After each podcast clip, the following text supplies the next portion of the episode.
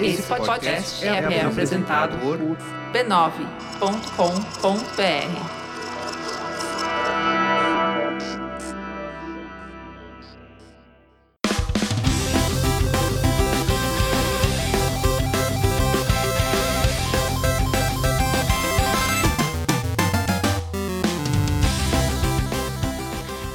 Ao vivo, o Poco Pixel número 54. Eu sou o Adriano Brandão, do meu lado tá o Danilo Silvestre. Tudo bom? Tudo bom, beleza? Maravilha! Qual que é o tema de hoje, Danilo? O tema de hoje é a grande migração para o 3D. Vamos botar a vinheta aqui do National Geographic.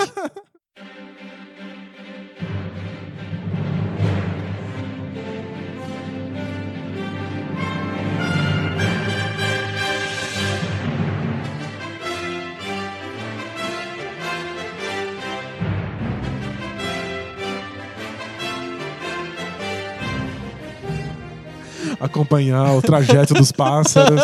Os pinguins migrando. Rumo ao verão. incrível mundo do 3D. Fugir. Exato, em vez de fugir do inverno, elas estão fugindo dos bitmaps. Hoje o tema de hoje é descobrir por que afinal os videogames mudaram de uma visão 2D do mundo, em que tudo era bitmaps bonitinhos feitos de quadrados, às vezes quadrados bem grandes, né? Às vezes só quadrados, Às vezes bolas quadradas, né? às vezes só um quadrado, às vezes nem é um conjunto de quadrados. Que era um mundo pouco pixel, né? Esse é o mundo pouco pixel. Exato. E o, mídia- o videogame, em um certo momento, migrou irresistivelmente para o mundo 3D, em que não existem mais pixels, existem mais o quê? Polígonos? É, vértices? Vetores. Vetores, é, exato. A gente saiu do mundo pouco pixel e foi pro mundo poucos vetores. poucos polígonos. No começo, muitos poucos polígonos. Bem né? poucos polígonos, a gente vai falar sobre jogos que tem virtualmente um polígono. Exato. terrível, assim. Mas por algum motivo o videogame migrou do mundo do pixel para o mundo do polígono e é o assunto de hoje. É ver como que o videogame entrou no mundo 3D. Não é o mundo do óculos 3D, por favor. Virtual, realidade virtual. É o mundo dos jogos que apresentam o- a ação, o gráfico em simulação de três dimensões. É, vou tentar a todo custo não falar do Virtual Boy no- durante esse não, episódio. não é 3D. A gente vai falar sobre a migração pro 3D, não sobre o- as grandes vergonhas da história do videogame, certo? É outro assunto. Esse é outro tema. Outro tema. Antes da gente falar sobre a migração pro 3D, a gente tem que falar do que mesmo? De gonorreia? Da- a, a migração para a A, a gonorreia. grande migração para a camisinha? Por que o mundo migrou para a camisinha? Não. Foi bem no começo, né? Eles usavam intestinos de cordeiros no começo. Não, né? Vamos fazer um debate de bolso sobre o uso da camisinha? Não, a gente tem que falar sobre a família B9 de podcasts, que é muito mais interessante do que a camisinha e que a gonorreia juntos. Concorda comigo? Acho que sim. É, é, é, sim. Para vocês saberem se é mais interessante mesmo, confiram com vocês mesmos, com seus próprios olhos, b9.com.br barra podcasts, diversos podcasts sobre assuntos variados, todos muito interessantes, todos com o selo B9 de qualidade podcastica. Migre pra lá agora Migre mesmo. pra lá agora mesmo. Mas continua aqui porque a gente vai falar agora sobre o tema. É isso, 3D.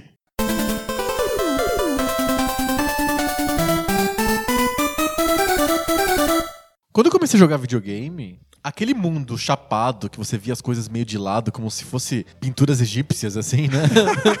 o mundo de videogame é meio egípcio, né? Você já percebeu isso? Tudo de lado, assim, você vai andando sempre lateralmente. Parecia a coisa mais natural do mundo. Eu não tinha percepção de que podia ser diferente disso. É, ti- Tinha uns problemas muito sérios de perspectiva. Às vezes a gente vinha um personagem que era completamente lateral e ele andava por uma rua que estava sendo vista em 45 graus. e uma coisa não tem absolutamente nada, a ver com a outra, elas não tem como se encaixar, mas na minha cabeça encaixava perfeitamente. A gente fazia, né, um, um exercício de, de abstração, né? Sem gente- dúvida. É- é- videogame, no começo, era basicamente um grande exercício de abstração. A gente né? estava disposto a abrir mão de muito da realidade e da, da lógica e de como a gente esperava que as coisas fossem. Pois é. estético.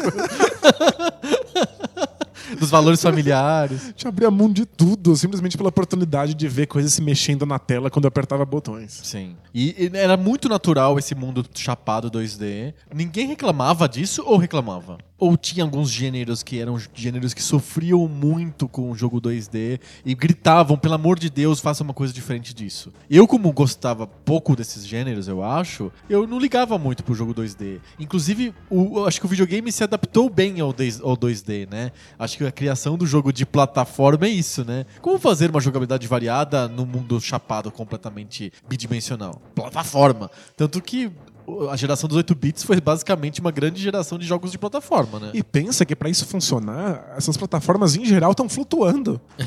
Você não que sabe onde elas estão encaixadas. a maior parte das É fundo azul de nuvem. E as é, estruturas azul, do nuvens, Mario, assim, e tem né? as estruturas do Mario, elas estão flutuando, elas estão encaixadas numa parede, igual do. Sabe aquele filme que o cara fica preso numa redoma e aí passa um reality show da vida dele o tempo inteiro? O show de Truman. O show de Truman, exato. É como se tivesse a parede pintada de azul ali, não é um mundo mesmo, assim? Porque, tipo, onde que tá preso aquela plataforma do Mario? Não tá, mas não- nunca atrapalhou, né? Uhum. Eu- esses gêneros, eles deram um jeito de lidar com a bidimensionalidade e tornar ela uma jogabilidade. Sim. E a gente simplesmente comprava a regra desse mundo. Exato. Mas, de fato, alguns gêneros sofriam mais com isso. Eu, eu lembro de jogar Enduro no, no Atari. Corrida é é um dos primeiros gêneros que mostram quão difícil é de ser 2D. É exato. Eu, eu achava muito esquisito porque os outros jogos do Atari eram sempre 2D chapados, com personagens da esquerda pra direita, ou então. Ou visão satélite. Vi- Isso, vistos de cima. Aham. E aí tava lá no Enduro, eu olhando a parte de trás de um carro, aquela tentativa de simular uma, uma perspectiva. E eu achava aquilo absolutamente fantástico. Fascinante. Era como se fosse cinematográfico. Eu era uma câmera encaixada atrás de um carro. Sim. E ainda tinha aquele pôr do sol épico, assim. Ou né? a neblina. A neblina. Era, era maior que a vida, assim. Era, era muito mais sofisticado que os outros jogos de Atari da época. Sim. Já dava pra ver que ser 2D não era suficiente. É, porque compara o Enduro com o Real Racing lá, o jogo de corrida que a Atari lançou na segunda leva de jogos deles, que é aquele que aparece o Mario Andretti jogando na propaganda de televisão.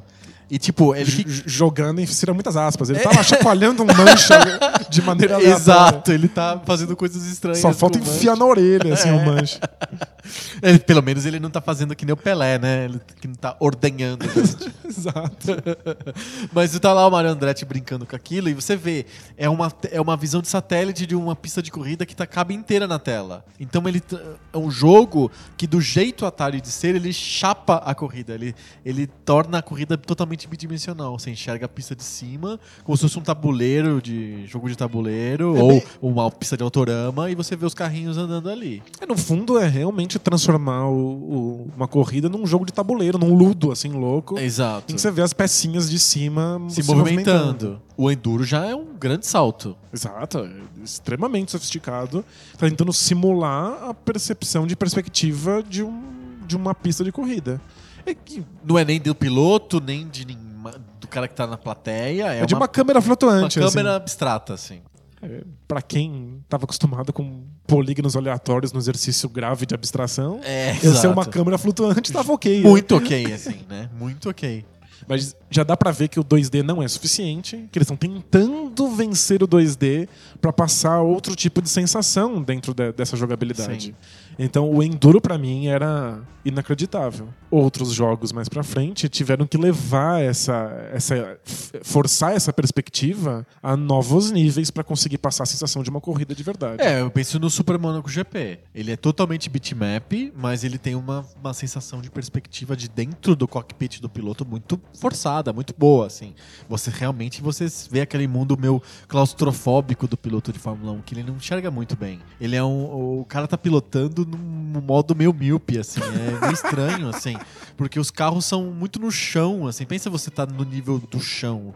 é, controlando alguma coisa, tentando enxergar as coisas. No chão é ruim de enxergar as coisas, tem uma perspectiva estranha. E a Fórmula 1 tem isso, né? E o jogo simula isso bem, só que sem a tecnologia 3D. Ele tá simulando isso com bitmap. É, são gráficos chapados tentando vender a- a- essa, essa perspectiva. Que nem o Enduro, se pensar bem, é que nem o Enduro. É um Enduro mega hiper sofisticado, mas é que nem o Enduro. É, é um bitmap pré-renderizado, já tá pronto ali. Ele se mexe de um jeito que você acredita que é dentro da pista, dentro do cockpit, numa pista de Fórmula 1. Exato. E a maior parte dos jogos dessa época não tá preocupado com isso. Abraçou o fato de que eles são 2D e eles estão tentando tirar o máximo possível de jogabilidade de- dentro dessa limitação. Mas os jogos de corrida não Eles não se encaixam, eles não, Não ficam se encaixam. confortáveis. É uma roupa muito apertada. Exato, eles estão o tempo tentando encontrar uma nova possibilidade tecnológica de transformar esse, esse bitmap numa perspectiva tri- tridimensional. Eu acho que isso, jogos de esporte também sofrem um pouco com o jogo de bidimensional. É, se for pensar futebol. É, o futebol é, geralmente é a opção que os desenvolvedores faziam pra suplantar a dificuldade. Porque não pode ser de lado, né? Você já viu futebol de lado? Que é a- A- na- deve ser a visão a de visão quem tá, do, do de bandeirinha. quem- é, ou de quem tá no banco de reserva. deve ser, deve ser medonho. É muito assim. estranho, você não enxerga direito o jogo, né? É muito ruim de ver. É, não dá pra fazer o jogo assim, então eles optavam pela perspectiva do satélite. né? Você tá vendo o jogo lá de cima, do outro, sei lá, na lua e tá vendo lá o, o jogo retinho, quadradinho, bonitinho. Mas mesmo assim não, não é tão confortável, porque ninguém gosta de ver o futebol desse jeito. né? Você não assiste um jogo inteiro de futebol na televisão vista do helicóptero, né? Vê como a perspectiva que funciona pra gente, num, num jogo que a gente fala o tempo inteiro, que é o Konami Soccer, Aham. vê como essa perspectiva ela não é real. Na- nada real, porque aí eles transplantaram a visão do satélite, ele só que em vez de ser de cima pra baixo, é de lado, é de da direita pra esquerda. Então fica tipo. é- é- não é nem perspectiva, nem vista do satélite, é uma visão totalmente artificial. Assim. É uma visão que é- simplesmente não existe, Não em existe. lugar nenhum. Se você pensar bem, é que os, os bonequinhos do Konami Soccer, pra estar dentro de uma perspectiva realista, eles estão deitados no gramado, andando de, de, de lado, assim, sabe? De, Eles deitaram de ladinho. Eles deitaram na de grama lado e eles- estão correndo assim. né? Eles estão escorregando no campo, né? Talvez isso explique porque eles se mexem tão devagar. Então, tipo, é, é totalmente não real, assim, né? Exato. É uma coisa que você precisa fazer um exercício de aceitação dessa, dessa nova realidade para poder jogar um jogo de futebol que seja minimamente divertido. Sim. Porque a tecnologia não permite que o jogo tenha a visão que a gente teria, Sim. por exemplo, da arquibancada de um, de um estádio. O, o jogo de basquete do Atari, o Real Basketball lá, é de lado, né? Porque o basquete quase dá pra ser de lado, né? Porque, porque a quadra é menor. O problema é que se tem um cara na sua Era um pra um, só tinha um jogador de cada Exato. lado. Se eu tenho então cinco jogadores, um cara que tá bem na minha frente, eu não consigo ver os outros jogadores que estão atrás dele, né? Sim. É, não é funcional, por isso que a gente sempre levanta essa câmera. Só que não existe câmera quando a gente tá falando de um jogo em bitmap, né? Exato. Você tem que, no máximo, simular isso.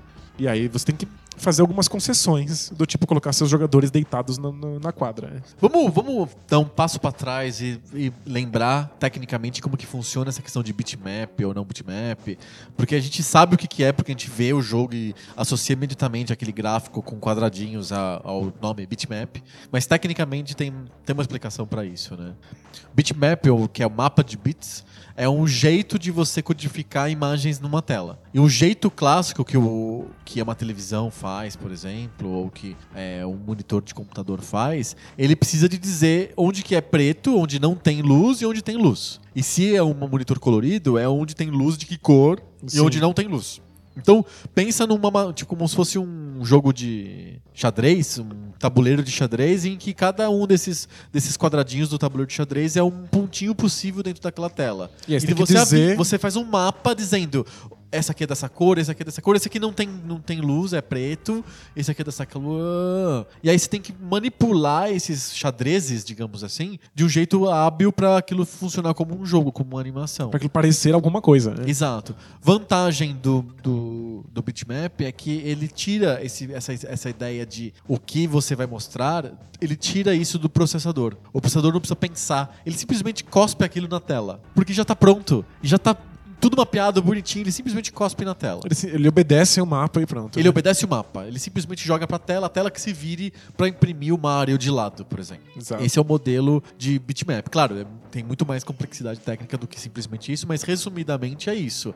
O processador não faz nada, ele simplesmente manda o mapa de bit pro monitor e o monitor imprime e, e mostra aquela imagem pra pessoa em forma de, de luzes, de cores diferentes e é, de uma ausência de luz. Grosso modo, super resumidamente é isso. Outro jeito possível do computador mandar imagens para tela é fazer você, em vez de você fazer o mapa de bits, é você fazer instruções que, de- que façam o processador pensar como seria o mapa de bits. Você não dá o mapa de bits pronto, mas você fala assim: eu quero que os pontos estejam a uma distância de 4 pixels cada um. Aí ele pensa, bom, distância de 4 pixels, então só pode ser um círculo, e aí eu vou fazer um, um todos os pontos que cabem dentro daquele ponto, daquele ponto com uma distância de 4 pixels, por exemplo. Então é uma instrução sintética. É, você fala simplesmente, eu quero todos os pontos que estão a 4 pixels de distância desse ponto aqui. Ele faz como se fosse geometria analítica. Na primeira opção, o jogo vem sempre exatamente da mesma maneira Prontinho. que foi pensado lá pelo game designer de acordo com O o próprio, quem já desenhou sprite para desenvolvimento de jogo, sabe como que é? Você pega um papel quadriculado e pinta como se fosse um, Sim. uma brincadeira de criança, assim, porque você tá fazendo aquilo. E aí o jogo vem sempre da mesma maneira. Sempre idêntico, porque você tá pegando aquilo que você gravou e tá cuspindo na, na tela. Na, na segunda opção, você está dando A instruções. fórmula. Você tá dando uma fórmula e dando uma fórmula matemática, porque aí o processador vai traduzir essa fórmula num mapa de bit que vai cuspir na tela. Aí A gente tá falando aqui, por exemplo, de River Raid, que tem lá uma série. É, mas ele tem um, os gráficos já estão é, gravados previamente na memória do River Raid. Sim, mas onde colocar esses, Ah, não, esses colocar, gráficos, não. ele tá. É. Ele, ele Mas tá o gráfico fazendo... em si, ele tá lá gravado. Entendi. O, o- se você pegar um arcade dos anos 70, que é o Vectrex, que é o, ele, é, ele é o primeiro arcade vetorial, aí sim, a- o, o- o desen- o desenvolvedor ele colocou as fórmulas dos gráficos do, dentro da-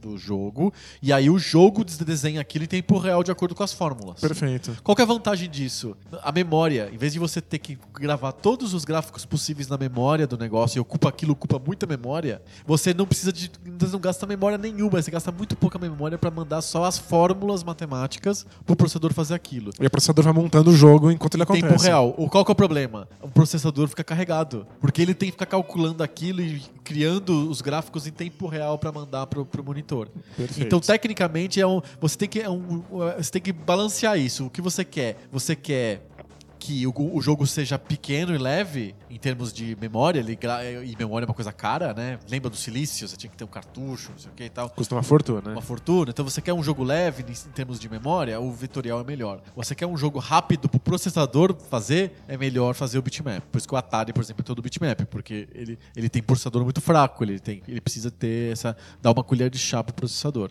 Sempre teve essa dualidade, assim. Essa, putz, o que, eu faço? Eu faço polígono, vetor, ou eu faço bitmap? Em geral, a indústria optou pelo bitmap porque os jogos tendem a ser uma necess- necessidade de ser rápidos, né? O jogador quer um jogo de ação, ele não quer um jogo parado, né? Se fosse um jogo parado, você podia ter lá gráficos vetoriais. O primeiro Adventure, é, não o primeiro, primeiro que foi o, o Colossal Cave, mas o, o- o primeiro Adventure da, da Williams, da Roberta Williams, tinha gráficos vetoriais. É porque o jogo é extremamente parado. Simples, é parado. Você Só escreve você lá, dar pro lado, decisões, aí ele desenha. Aí você vê ele desenhando aquela casinha, sabe? Parece um. Bem, pense bem, não. Aqueles. Sabe aquelas tabuinhas que você desenha? Então, tipo, aquilo é muito primitivo, mas funciona porque é um jogo baseado em texto. Mas para jogos de ação, fica muito ruim o vetorial. Então a indústria foi toda pro bitmap. Precisou da tecnologia evoluir, os processadores serem mais rápidos para o, o vetorial funcionar, para ele ser viável, para você falar assim, consigo fazer um jogo com um personagem que anda em tempo real que o processador dá conta de fazer os cálculos. E alguns gêneros empurraram isso pra frente, assim. Eles precisavam que isso, que isso fosse possível, né? Sim. É, a gente falou jogos de esporte, os jogos de corrida e também os jogos de tiro. É, a Eles gente falou- precisavam que isso Exato. acontecesse. A gente falou um pouco do ponto de vista de tecnologia, o que é mais fácil, o que que não é, quais são as vantagens do vetorial e do bitmap, mas tem uma, uma outra coisa que a gente não falou, que é a, a parte do desenvolvedor. E pro desenvolvedor é mais fácil o vetorial, porque ele cria um modelo, uma fórmula, e ele aplica as variáveis daquela fórmula de um jeito matemático. Então, tipo, digamos que seja um personagem, ele tem uma perninha. Para fazer a perninha andar, você simplesmente dá os vetores matemáticos para a perninha mudar de posição e mudar de ângulo. Você não precisa Enquanto- desenhar de novo. Exato, né? o bitmap você tem que desenhar todas as posições da perninha. É um negócio muito manual, parece um desenho animado. Pintado à mão quase. O bitmap é muito trabalhoso. O tempo de desenvolvimento do bitmap é muito maior do que o tempo de desenvolvimento de um vetor. Ele tá mais pra um, pra um desenho animado mesmo da Disney do que pra um, um videogame, pra uma coisa Exatamente. eletrônica, né? Mas o- a indústria, por conta da necessidade de agilidade dos jogos, foi toda pro bitmap desde o começo e foi até. Que ano que a gente pode dizer que é o início dos jogos vetoriais? Com, com- de verdade, não esses experimentos dos anos 70. Ah, no começo dos anos 90. 90, né? É. Até lá não tinha tecnologia suficiente para o computador fazer cálculos tão rápidos. É, Tanto é que quando a gente, a gente começa a ver alguns jogos experimentando com vetores e com 3D nos PCs. É que tem processadores muito melhores. Exato, com, os consoles só foram ter. Do 64. É, acho que o, no 32X do, do, Ah, da, da era Sega, meio pra isso, né? né, um, um console pensado nisso no, no começo dos anos 90 já, você já começa a ter um comecinho. O Saturno com. O Saturno já tinha um processador pra isso, o, o, o PlayStation 1 consegue fazer com suando um pouco. Ele é meio complicado. Ele é o 3D do complicado, mas né? até, que, até que funciona. E aí ele se consolida no mercado com o 64. Mas a partir de, de 92, com Virtual Racing da, da, Da Sega. do 32X, a gente já, cons- já começa a ter esse tipo de, de vetor num console. Mas Porque- os PCs estavam fazendo isso já há Ah. uma década. Sim. Acho que. E jogos de corrida, né? Pensando no Stunts, por exemplo. É um jogo de corrida. Não é bem corrida, mas é mais uma. Um jogo de carrinho. É, que- é, é- é menos sobre correr e mais sobre vencer um monte de obstáculos e loopings que estão no, no, no- seu percurso, né? Imagina o cara desenvolvendo bitmaps pra cada variação de voltinha, de loop que você vai dar. Se você, você coloca o vo- volante um pouquinho pro lado, um pouquinho pro outro lado. Lembra como que era dirigir os jogos de, de corrida de bitmap, por exemplo, o Test Drive? É uma estrada, uma coisa mega parada, o carro só vai pra frente, é muito chato. Se você faz obstáculos tipo loops, você tem que planejar milhões de bitmaps diferentes pra um loop. Então, o que, que o desenvolvedor pensou? Vou fazer isso em vetor, porque aí eu consigo matematicamente fazer qualquer coisa, né? Quer dizer, pensa em Hang-On e quão, quão famoso era, né? Tipo, E ele não tem movimento nenhum quase. Quase. é- são tre- trens, né? Só que você muda da- do, trilho da esquerda, do meio e da direita. Só que não é um trilho, é uma estrada, mas é como se fosse um trilho. os gráficos enganavam, porque eu achava bonito e colorido.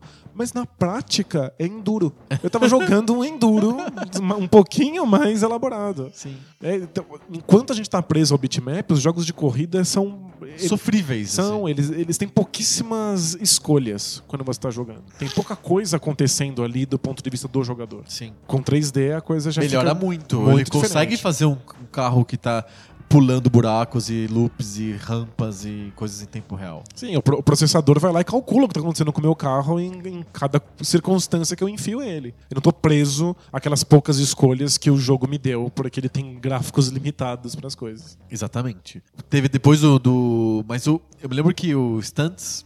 Ele não foi o único jogo 3D do computador uma- por uma época. Tinha um jogo que 3D que era um jogo de boxe. Que era da- e a gente descobriu isso fazendo a pesquisa para esse podcast. Que eles são da mesma série. É o Stunts e esse jogo chamado 4D Boxing. É, da, é do mesmo. Da mesma, da mesma produtora e é da mesma série. É o selo. 4, 4D. Exato. Têm vários jogos nessa série, e o de carrinho era o Stunts. E o de boxe era o 4D Boxing. Que você podia criar. Eu me lembro que quando eu jogava, eu não estava muito preocupado se era 3D ou não 3D, etc. Mas eu achava muito legal que eu podia criar o meu jogador. Eu podia dizer assim: esse jogador, esse lutador, tem 1,83m e 78 quilos e meio. E aí ele faz o, o polígono ficar do tamanho e do peso certo, que era impossível o bitmap. O cara tinha que desenhar Todos os- lutadores de todos os tamanhos possíveis. Pois é, todas os- as combinações malucas que você pode fazer de corpos na sua cabeça, alguém tinha que desenhar isso a priori. assim, Não, né? esse não. Esse É você diz o absurdo. tamanho e matematicamente ele faz uns polígonos muito feios. Horripilantes, horríveis. sem nenhum tipo de textura. São homens de plástico, tipo Legos, assim, grandões, desengonçados. Você cria e você põe eles pra se bater do jeito mais esquisito possível e que lembra muito o Alone in the Dark. Lembra muito Alone in the Dark mesmo. É como se fosse luta de boxe do Alone in the Dark. Já pensou Alone in the Dark Boxing? E eles têm a- a- essa característica comum deles serem polígonos chapados e de cores completamente Berrantes, berrantes, né? Tipo, embora o 3D pareça remeter mais à realidade, o efeito é o, o Mas inverso. anti, é totalmente irreal, né? O, o bitmap acaba parecendo mais com, com o que a gente imagina de uma simulação de realidade do que aqueles polígonos de cores completamente É, esdrúxulas. você pensa no, por exemplo, no Pit Fighter ou no Mortal Kombat, eram fotos de pessoas dando golpes, vestidas em roupa de celofane, tudo bem, mas eram pessoas dando golpes, né? Então era, não podia ser mais real do que uma foto de uma pessoa, certo? Sim. Era péssimo em termos de movimentação dos personagens, eles não conseguiam ter uma agilidade mínima necessária. Era, era horrível. Era, Era quadro foto a quadro. quadro a assim. péssimo, mas era real. E o, o, o polígono, o bitmap, não, não era real. era, era- era feio, eram uns cubos e cilindros e, e trapézios dando porradas uns nos outros, assim. Mas era o que tinha. E, e é legal que você lembrou do Alone in the Dark, porque ele consegue misturar as duas coisas. Ele faz com que o personagem e os zumbis e todas as criaturas que estão existindo ali sejam calculadas em tempo real, então elas são poligonais. Mas o cenário, ele é feito de bitmaps. É o que a gente chama de cenário pré-renderizado. Então é como se fossem algumas fotos de como é a mansão, de as fotos de são texturas porque tá tudo pré-desenhado, né? Então tem a textura da madeira e da parede rachada, do metal, etc. E aí os personagens vão existindo nesse cenário já feito.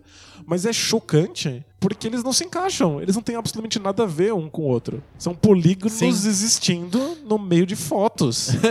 Tipo, é- é- eles, São mundos diferentes, são né? mundos diferentes. Ele- Eles parecem. O que, que esses polígonos estão fazendo aqui, sabe? Eles parecem. Parece que o cenário quer rejeitar eles ali. Como. um- É um corpo estranho. É, vocês não pertencem. Mas era fascinante que aquele polígono conseguisse se mexer e responder aos meus aos ataques, né? Porque um Alone in the Dark é o Resident Evil que você enche os zumbis de porrada. né? você dá uns karatê no, no zumbi.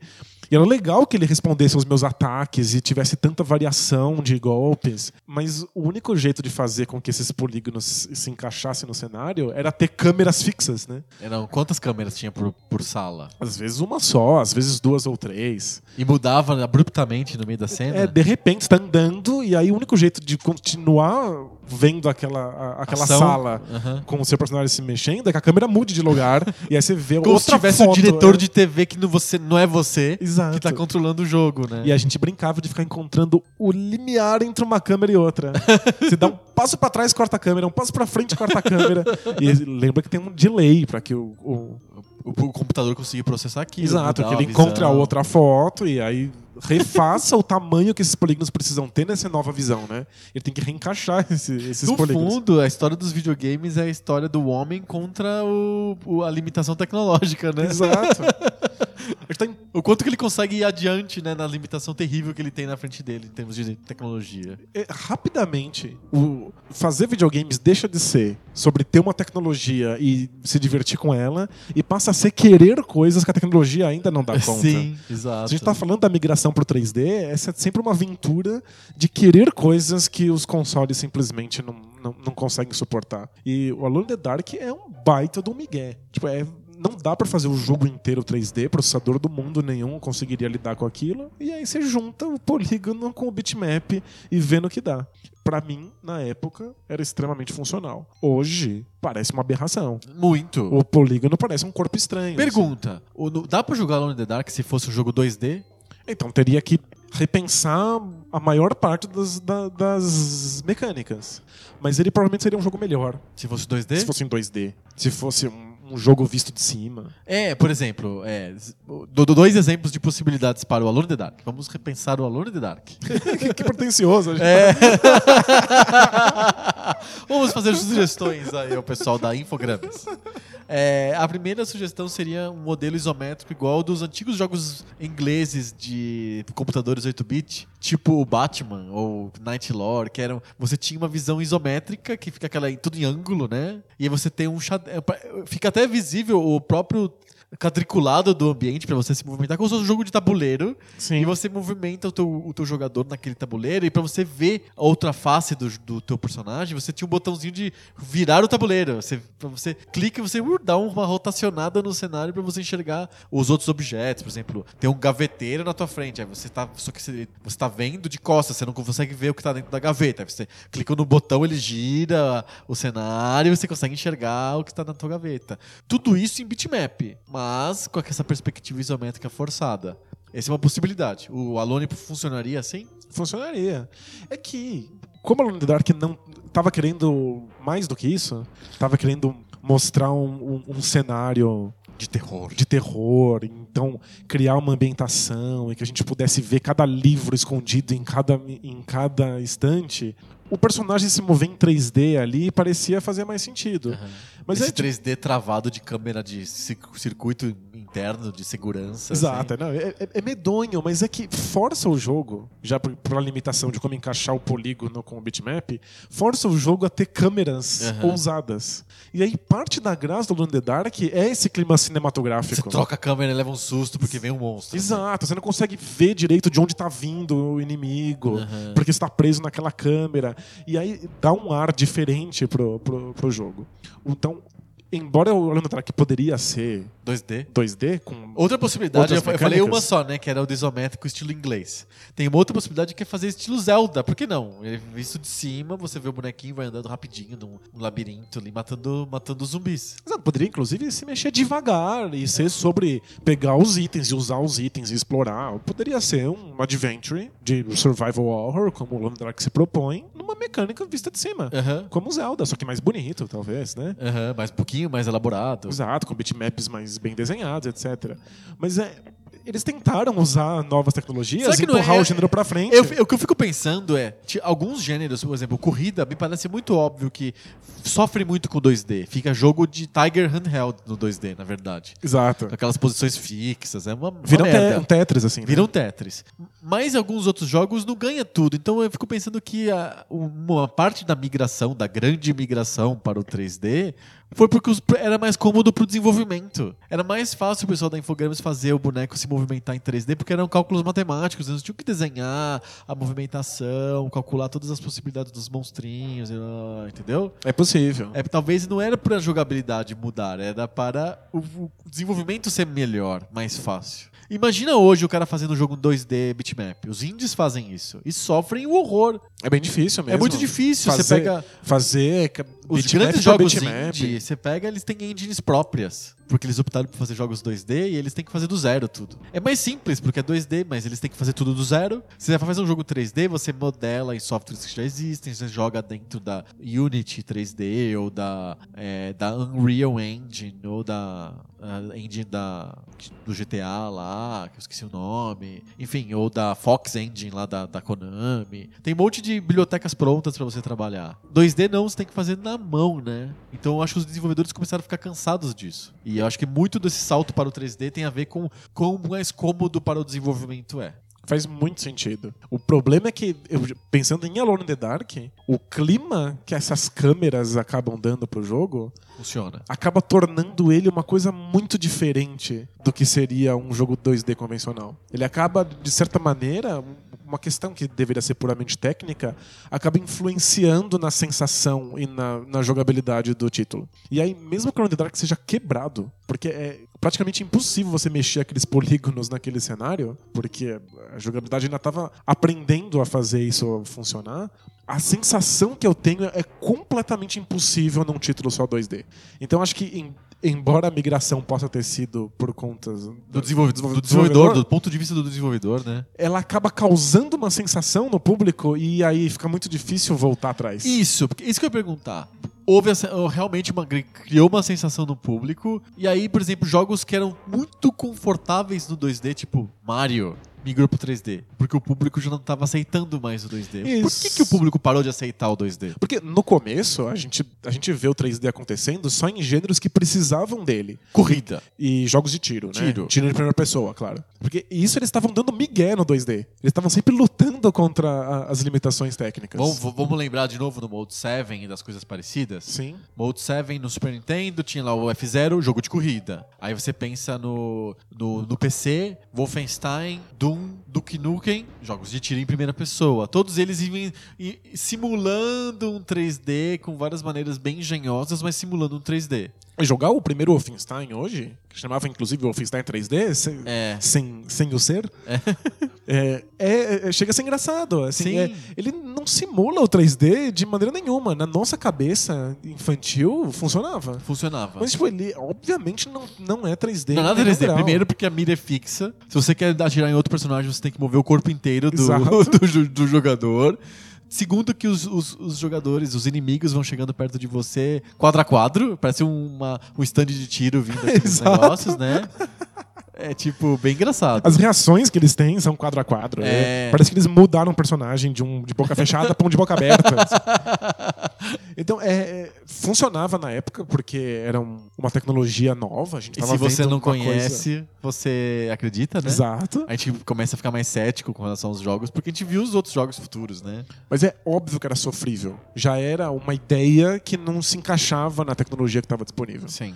E aí, acho que o primeiro grande jogo de tiro é o Quake, né? É o Quake. De, um jogo em 3D. de 3D, sim, é o Quake. E aí, com o Quake, a gente já vê os jogos finalmente sendo aquilo que eles queriam ser. Os Totalmente livres. pessoa. Os caras jogavam com o mouse pra poder ficar mais livre, pra poder atirar em todos os lugares possíveis da tela. Olhar pra tudo quanto é canto, É. né? E já começa A separação total entre a mira e o andar do personagem. E começa a ficar frenético. Sim. E os jogos de corrida também começam a ser muito mais livres e muito mais rápidos. né?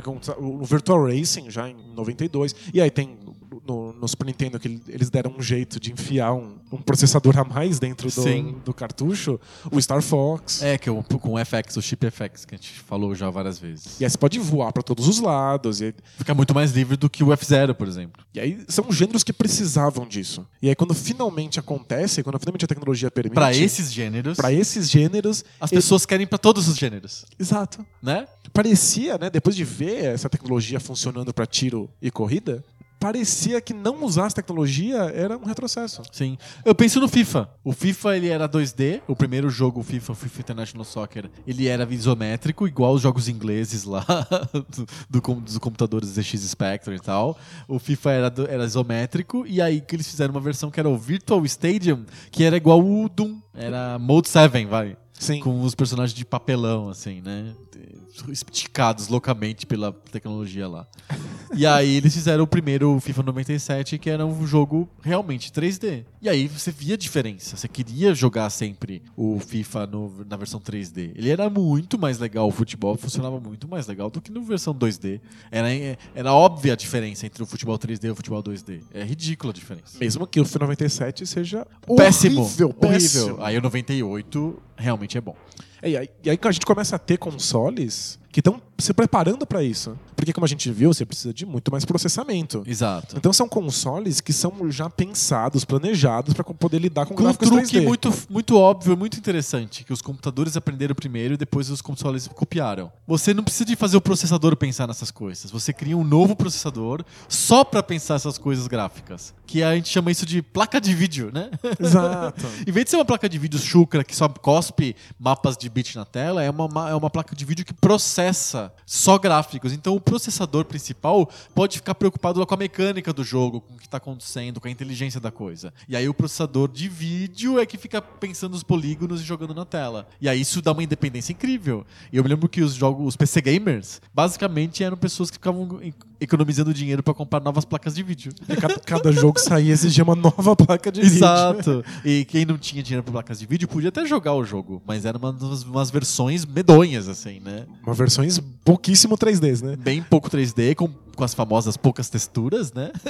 Aí não tem texturas bonitas. Tipo, no FIFA não chovia nunca, porque a chuva era uma coisa que só na placa 3D podia ter. No E a- computador sem placa, não, não chove. E o gramado era um. Chapado verde, assim. Exato. Tava correndo uma, Borracha. me- uma mesa de bilhar. assim. Futebol de bilhar. Exato. Então, esse truque técnico permitiu que o 3D avançasse muito, porque os processadores podiam ficar na mesma e os processadores de vídeo ficarem evoluindo cada vez mais. E aí você tem. Quando chega, por exemplo, o PlayStation 1 no mercado, é, você tem uma tecnologia toda pensada para fazer isso funcionar, com dois processadores Sim. e com, com o 3D lá, bonitão, funcionando. E aí todo mundo quer usar essa tecnologia para alguma coisa. Sim. Mas no PlayStation 1, essa tecnologia ainda tá engatinhando. Os jogos em 3D Tá primitivo ainda. são primitivos, sofrem muito. Enquanto os jogos 2D já têm um legado fantástico, todo mundo já sabe como desenvolver eles à, 1 à- é à perfeição. maravilhoso para jogos 2D. Que nem o Exato. Saturno.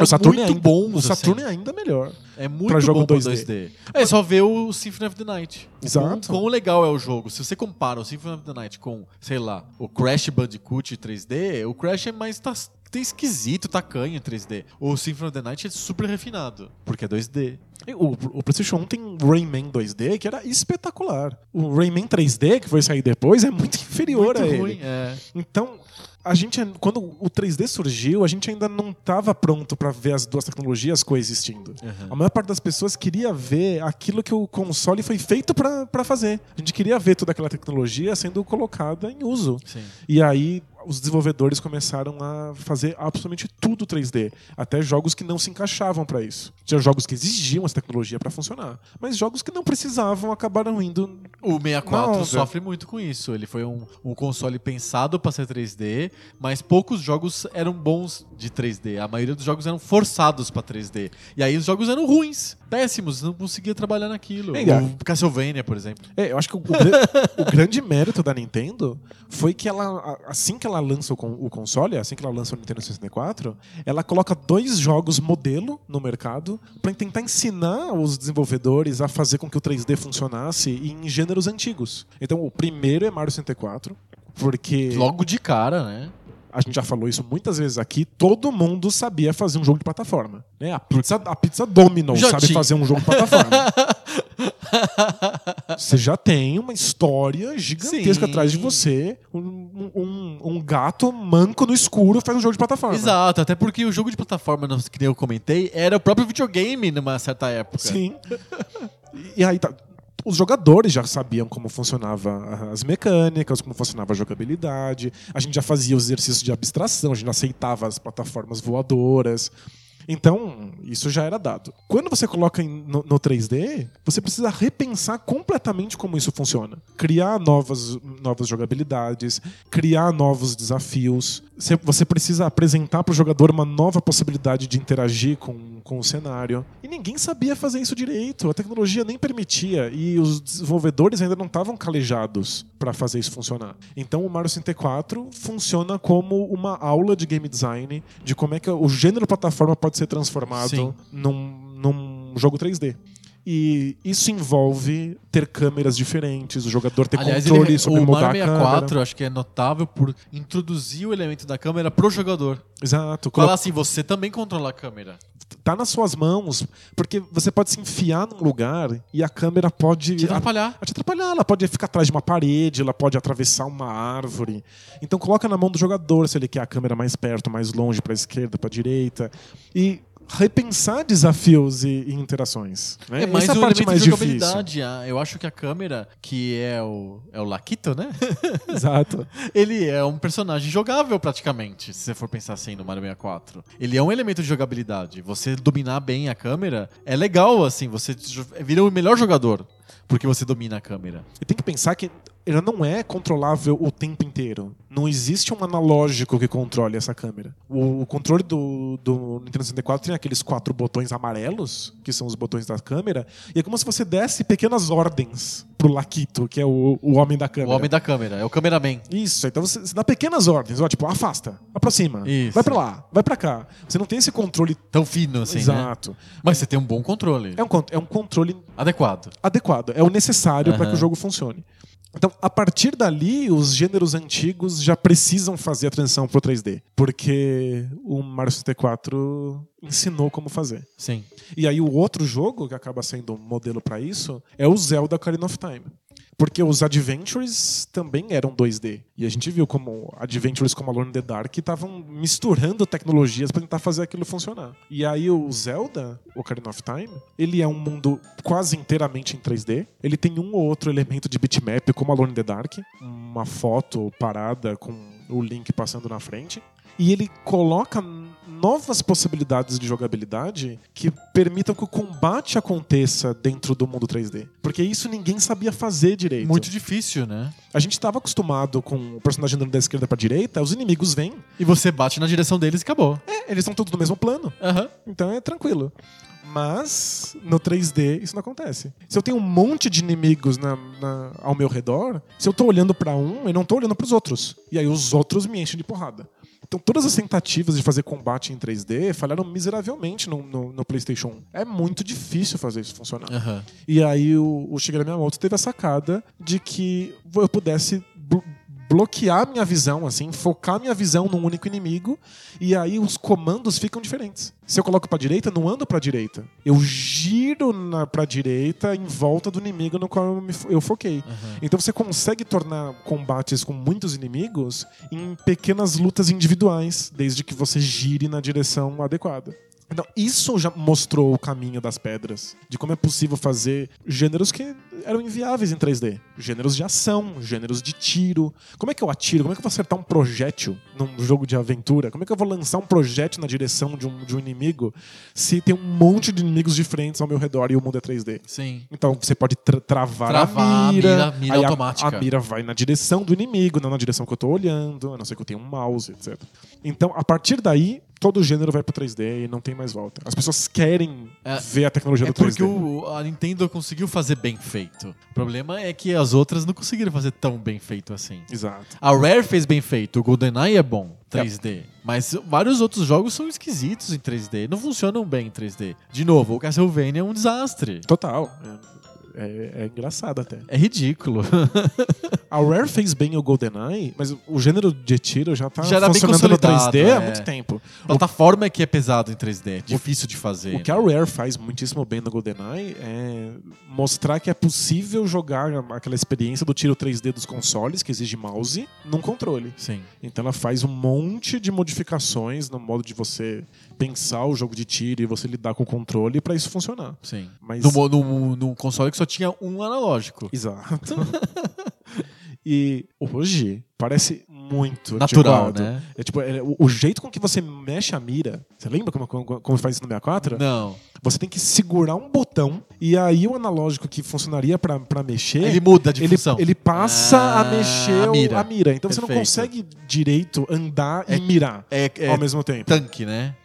Mas, Só anda ou só atira. Não dá pra fazer os dois ao mesmo tempo. mas na época era o suficiente pra que você vencesse Sim. aqueles desafios que o jogo propõe. Exato. Não daria pra fazer Quake naquilo. Não. Mas o jogo te coloca algumas, al- alguns obstáculos e eles são perfeitamente vencíveis com essa mecânica. E aí o público começou a aceitar o controle pra jogar um jogo de tiro.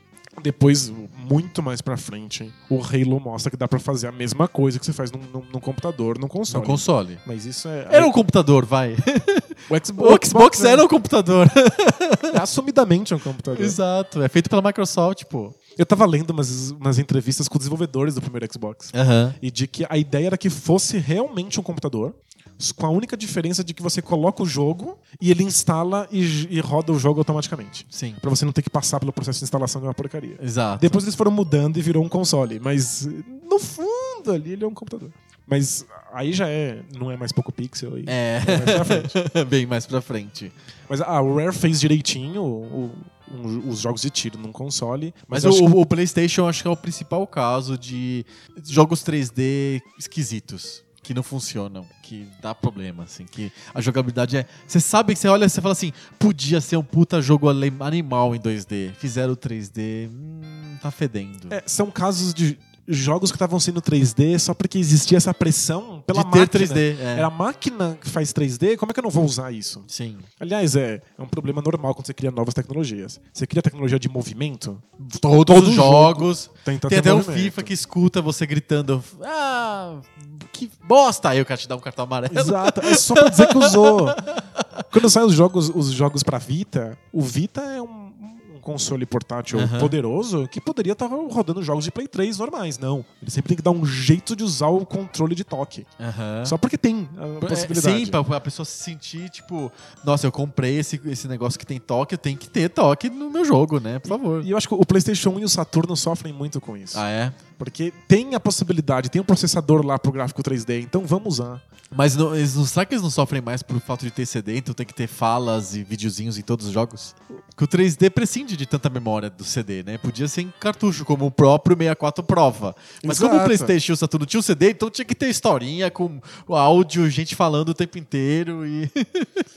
É que, Lembra do o, o Saturno com. O, o Sega CD, na verdade, antes do Saturno, que tinha o jogo de nave dentro dos esgotos lá, não sei o quê. Tem um negócio futurista que tem uma, tem uma cabeça que fala com você o tempo inteiro. Que saco daquela cabeça. fica conversando. né? É, porque Cala só boca, porque é. tem, né? Só porque tem o- voz, o- é. A voz, né? É que a gente vai tomar umas sapatadas, assim. Mas É. é. que a geração PlayStation, PlayStation 1 e Saturno é uma geração que descobriu uma nova tecnologia e não faz a menor ideia de como usar ela. É uma geração muito transicional mesmo. Exato, e aí ela é muito sofrível. Os jogos não duram, todo- todos os jogos envelheceram horrivelmente. Horrivelmente. Porque eles estão fazendo coisas não porque elas são boas pro jogo, mas porque elas são necessárias para demonstrar a tecnologia disponível. Sim. Então o 3D é pobre, os gêneros não se encaixam com o 3D, tem muita voz, muita fala, muita cutscene, muito gráfico feito em, em- em CG, Sim. Quando isso não é necessário. Necessário. Quando isso não, não adiciona nada à, à jogabilidade e à experiência final do, do jogo. É, o 64, que é um console com pouquíssimos jogos, a gente já falou disso antes, Aham. e que muita gente não sabe como fazer jogos pra ele. É uma dificuldade, né? E a Nintendo já fez jogos tão bons que fica difícil competir com o que ela fez, e aí as, as third parties começam a fugir. Mas o 64 já é uma tecnologia consolidada. E aí os gêneros começam a fazer uma transição mais, mais naturais. inteligente. Você começa a ter jogos que só funcionariam em 3D. Quando que fica maduro mesmo? Eu, eu, eu entendo que o 64 é maduro, assim, mas eu ainda vejo ele, ele dos poucos jogos que ele tem, poucos, muito poucos são realmente memoráveis. E na maioria são os próprios da Nintendo e tal, com uma outra exceção que confirma a regra. E, e nem sei se dá pra dizer que a Rare não é a Nintendo, sabe? Tipo, Sim. eles são muito próximos, né? O, o 64 ainda me parece um, um- um videogame em busca de amadurecimento. Se eu fosse chutar, eu diria que é no Dreamcast e no Play 2 que o 3D fica realmente maduro. Que você fala, não, agora, agora realmente estamos prontos pra jogar jogos só em 3D. Que dá pra ter plataforma em 3D. Que dá pra ter é, esporte totalmente 3D, etc, etc. É, eu, eu adoraria puxar essa sardinha pro Dreamcast. Não, Aham. eu- eu nu- nunca perco uma oportunidade de vangloriar o Dreamcast. Mas é, não tenho a menor dúvida de que o Dreamcast é o 3D maduro. Aham. Mas eu acho que as coisas que o Dreamcast está fazendo ali em termos de 3D já estão feitas de maneira, 64? de, de maneira muito sólida em três ou quatro jogos do 64. Ah, tá. Não com nem toda a biblioteca nem a pau, e a biblioteca é pequena ainda. Sim. Mas ó, o, o 64 consegue fazer muito bem. Você pode pegar ali uma mão cheia de jogos do 64 que já são o 3D pl- plenamente estabelecido. Sim. É, é o Mario 64, os dois Zeldas, Zelda. o Conker, o Donkey Kong. Basicamente é só a Nintendo e a Rare. Mas se, se você pega o, o Zelda Ocarina of Time e você pega um jogo hoje, moderno, que acabou de sair no PlayStation 4, que funciona com combates 3D, você vai ver que é exatamente a mesma linhagem. Quando você pega um jogo 3D de PlayStation 1, não. Não. Ele, ele é um bicho à parte, ele é uma tentativa de colocar o 2D dentro de uma caixa 3D e aí você tem que cortar pedaços de um e pedaços de outro e o resultado é catastrófico. Pra terminar, hoje o 3D é totalmente confortável com qualquer gênero? Tem algum gênero que o 3D ainda não funciona ou já, a gente já resolveu isso depois de tanto tempo? Então, eu, A migração foi completa. Acho que é pra encerrar assim, o National Geographic. É, os, os- os pinguins chegaram no lugar seguro, estão todos. A próxima geração de pinguins está tá salva.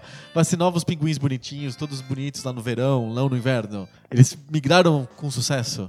acho que a resposta não é tão simples, porque Uma vez eu fui no- no- numa loja no shopping e fiquei parado na frente de uma televisão que tava uma demonstração e era um filme do, do pinguim lá, sei lá, do pinguim, do urso polar. E aí eu, eu tive que sair da loja e não sabia se o urso polar ia sobreviver porque ele tava em cima da calota de, de gelo que tava flutuando no oceano. Me deu uma puta aflição e eu tive que sair. E meu Deus, e o urso polar?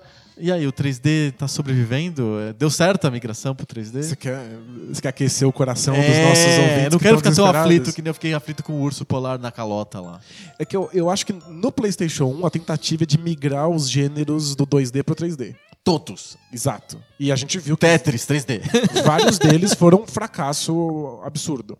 No 64, a gente já começa a ver gêneros que são completamente transformados para o 3D. Viram outras coisas. Nativos 3D. São, é difícil você dizer que o plataforma do, Mario, 3D. é. do Mario 64 é a mesma plataforma do Super Mario World. Não, não é. É. Então, é, não é simplesmente... ele muda o jogo, ele muda os objetivos, ele muda como que é. Ele não tem muda progressão, tudo. né? Daqui pra cá, ponto A até o ponto B. Ele muda Exato. tudo porque é 3D. Então, é uma tentativa inteligente de repensar esses gêneros dentro da nova tecnologia. Aham.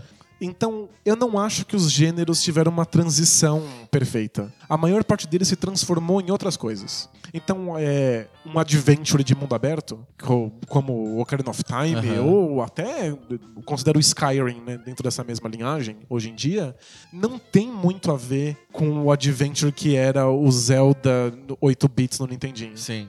Então eu acho que se a gente tivesse só jogos 3D disponíveis, muitos dos gêneros que a gente cresceu jogando desapareceram de certa maneira. Plataforma, né? O plata- a plataforma 2D, o- alguns tipos de adventure, alguns, Run and gun, essas coisas, alguns jogos né? de ação, alguns jogos de puzzle, eles desapareceram no processo. Alguns foram transformados, mas eles acabaram se transformando em outras criaturas. Sim. Os próprios beat'em ups, acho que a, a, a maior casualidade, né? É, usando um anglicismo que não existe, né? A maior morte, assim, do, do, do- do que os 3Ds fizeram com o videogame, acho que talvez sejam os beat'em ups, né? É, esses jogos de Que é a progressão da esquerda pra direita. E... e todo mundo de porrada, eles tiveram que virar outra coisa. Virou, virou o, o free flowing do, do Batman, da série Ou Arkham. do, do, do God of War. Exato. E aí é é uma coisa diferente, né? É, parece, mas é um gênero que foi transformado para Totalmente. virar uma, uma coisa muito distinta. E eu acho que é por isso que a gente ainda vê jogos 2D. E de verdade a gente vê cada vez mais jogos 2D aparecendo no mercado, porque eles resgatam alguns tipos de jogabilidade que se perderam no processo, ou que foram transformados até virar coisas dis- distintas. Sim. Então, o 3D tá aí pra ficar e A migração foi completa. foi completa e é, hoje em dia se você faz uma coisa 2D, você faz pra um nicho de pessoas que estão buscando jogabilidades que se perderam Sim. ou de É a busca pela jogabilidade, não pelo gráfico. Exato. E acho que as pessoas confundem isso, né? Ah, as pessoas gostam de jogos indie porque tem aquele visual pixelado. Não, não é isso, é a jogabilidade, né? Eu acho que até acontece. Tem gente que gosta desse desse visual porque ele tem um caráter de feito à mão Aham. que os jogos 3D não tem mais tanto. É, sim. É, tipo, é- é legal ver. Ele o- tem um caráter de videogame e os jogos 3D hoje estão cada vez mais parecidos com o mundo. Com o do real. É. É, é- é quase um gênero artístico, né? Aham. E jogos que são feitos hoje em bitmap tem essa, essa, essa coisa meio. é, foi pintado à mão, sabe? Tem, tem um, uma- um certo caráter artesanal Sim. neles que o 3D não, não, não carrega. Então existe sim um apreço pela, pela estética do 2D. Mas eu acho que o, o principal motivo pelo, pelo qual esses jogos ainda existem é porque eles têm uma jogabilidade que não, não foi carregada Sim, nessa migração pro 3D. exato. Interessante. Então, os pinguins estão salvos e o urso tá salvo também. Estou muito feliz, assim, por saber que todos se salvaram, porque, veja, o 3D ficou maduro e o jogo 3D possibilitou um monte de gêneros que não existiam antes. Os, os gêneros que não se encaixaram bem no 3D acabaram ficando no 2D porque os indies estão aí fazendo jogos de plataforma, etc, Exato. etc, e beat'em ups. E, e tem pra todo mundo. E a gente vive uma fase incrível. Olha que mundo bonito de se viver. E a gente não precisa ficar jogando jogo de corrida e jogo de tiro em 2D, porque aquilo era uma Aquilo desgraça. era uma desgraça. O futebol. Exato. Nossa, aquilo lá era suicídio, né? Pelo menos esses gêneros morreram na migração e agora existem só em 3D. Então foi uma coisa boa. A grande migração para o 3D foi extremamente positiva para os videogames. Acho que deixou todo mundo contente. Perfeito. Eu acho que hoje em dia, se você não gosta de 3D e quer jogar coisas 2D, vai- vai- Ainda dá. Felizmente ainda dá. Perfeito. Esses jogos estão disponíveis. Muito bom, vamos pro debate de bolso? Vamos, bora lá. Bora!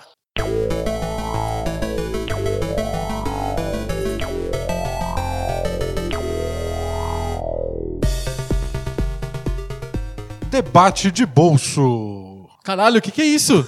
De bolso. É, é um pane? Deu pane? O que tá acontecendo aqui? Eu sou o bot do debate de bolso. Vocês apertaram o botão quando, quando começa o debate e eu começo a falar. Que bizarro! Como, como que você chegou aqui no meio do nosso programa, assim, do nada? É Eu tava aqui. Mas não tinha nada a acrescentar sobre videogames. Vocês estão escutando o Denis Botana do Bola Presa, o, Valeu aí, o conhecido pessoal. parça do Danilo aí no mundo do basquete. É nóis. Vocês já escutaram. Quem escutou todos os Poco Pixels já teve alguns episódios com participação do Denis já. E a gente, ele- a gente, como a gente usa, na verdade, a gente grava o Poco Pixel nos estúdios Bola Presa de rádio. A gente tá ocupando um pouco do espaço do YouTube, do tempo do, do Bola Presa. Então, nada mais natural que a gente cedesse também um pouco do espaço pro Denis. E eu cheguei cedo e tô deixando claro que esse horário já tava alugado pro, pro bola presa, né? Sim. Então, sabe, ficou esse clima.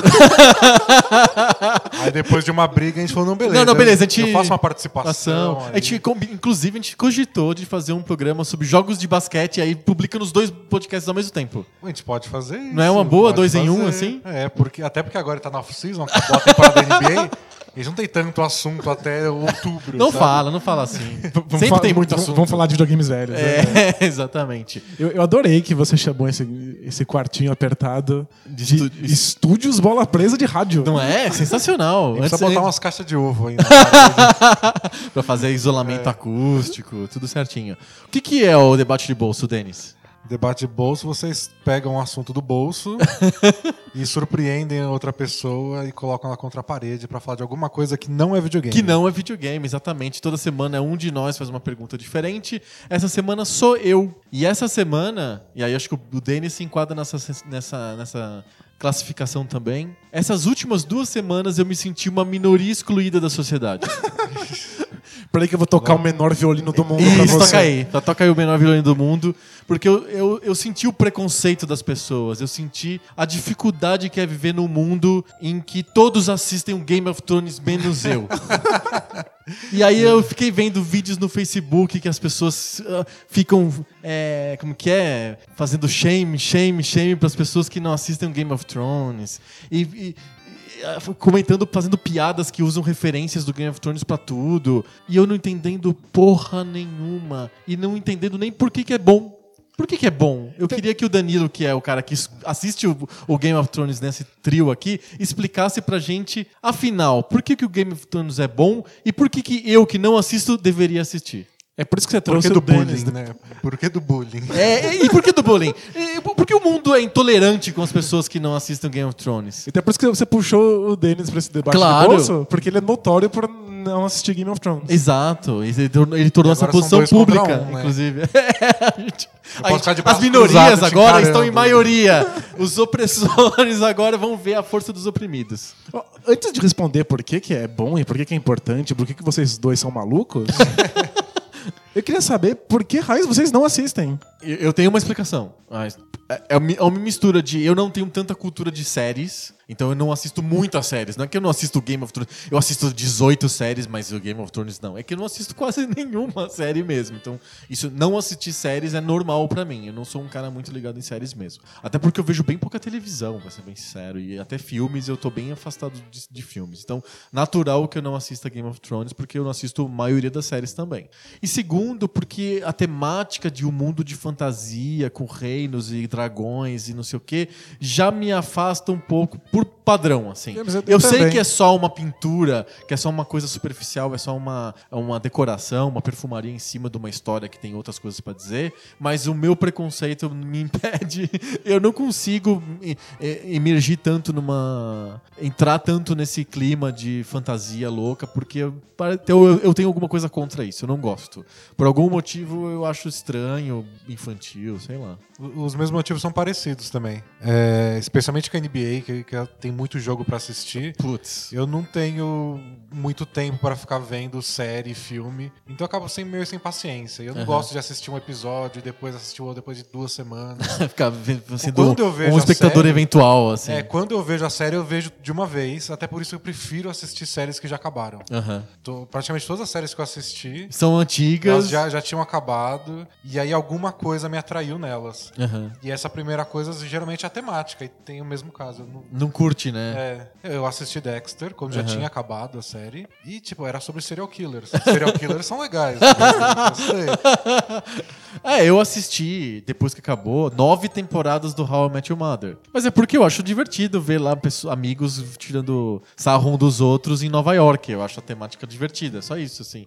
Tem muitas séries com essa temática. É, é, aliás, é um, um gênero pronto, né? Amigos em Nova York. O que, que o meu cérebro ouviu? Que você assistiu nove temporadas de How I Met Your Mother, mas não- nenhuma de Game of Thrones. Exato, é, É exato. só que eu escutei, eu tô, eu tô, eu tô nauseado aqui. É, mas é que eu assisti, e eu assisti maratona, porque eu tava de férias, meio de férias, era a época do Natal. Eu tava no interior sem fazer nada e eu ficava ass- assistindo isso no Netflix.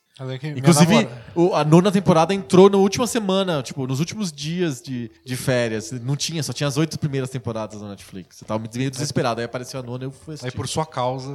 É, exato, parecia que foi pra mim, assim. Eu lembro que minha namorada, ela começou a assistir Game of Thrones. Aí ela, Ela, não sucu- ela sucumbiu à pressão da sociedade. sucumbiu à pressão. Ela tem um amigo que é apaixonado e sabe, assiste, assiste, assiste. E aí ela queria assi- assistiu tudo muito rápido pra alcançar a temporada que tava rolando pra poder tipo ter a experiência de assistir Junto no naquele- domingo à noite, comentar no dia seguinte. E aí ela assistiu, acho que o primeiro episódio. Ela voltou pra assistir o primeiro de novo pra eu assistir. E aí eu assisti, tipo, não foi ruim. não sofri, sabe? Não foi horrível, não, não tenho críticas assim a fazer. Mas depois eu tinha que trabalhar no mesmo dia. Eu falei, "Ah, eu vou dormir um pouquinho agora, sabe?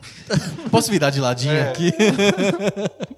Aí foi só isso, tipo, eu não achei ruim, não tenho grandes críticas pra falar. Aham. Se não fosse esse fenômeno cultural, pra mim ia ser mais uma dessas séries que passam e eu não É. tenho nenhum comentário a fazer. Exato. Nem contra, nem a favor. É, é um dos, o Game of Thrones é uma das poucas coisas que as pessoas assistem coletivamente na TV, fora esportes e debate político. É, essa é a coisa mais legal do Game of Thrones. Como virou uma Ataque coisa, terrorista, tipo, não tem nada que as pessoas ficam assistindo ao vivo, todo As mundo pessoas junto. param pra assistir uma série de TV De- em de TV. 2016, sabe? É, Não, você tá falando, tem bares na, na, na Islândia que abrem às quatro da madrugada para as pessoas irem todas juntas assistir ao vivo o episódio.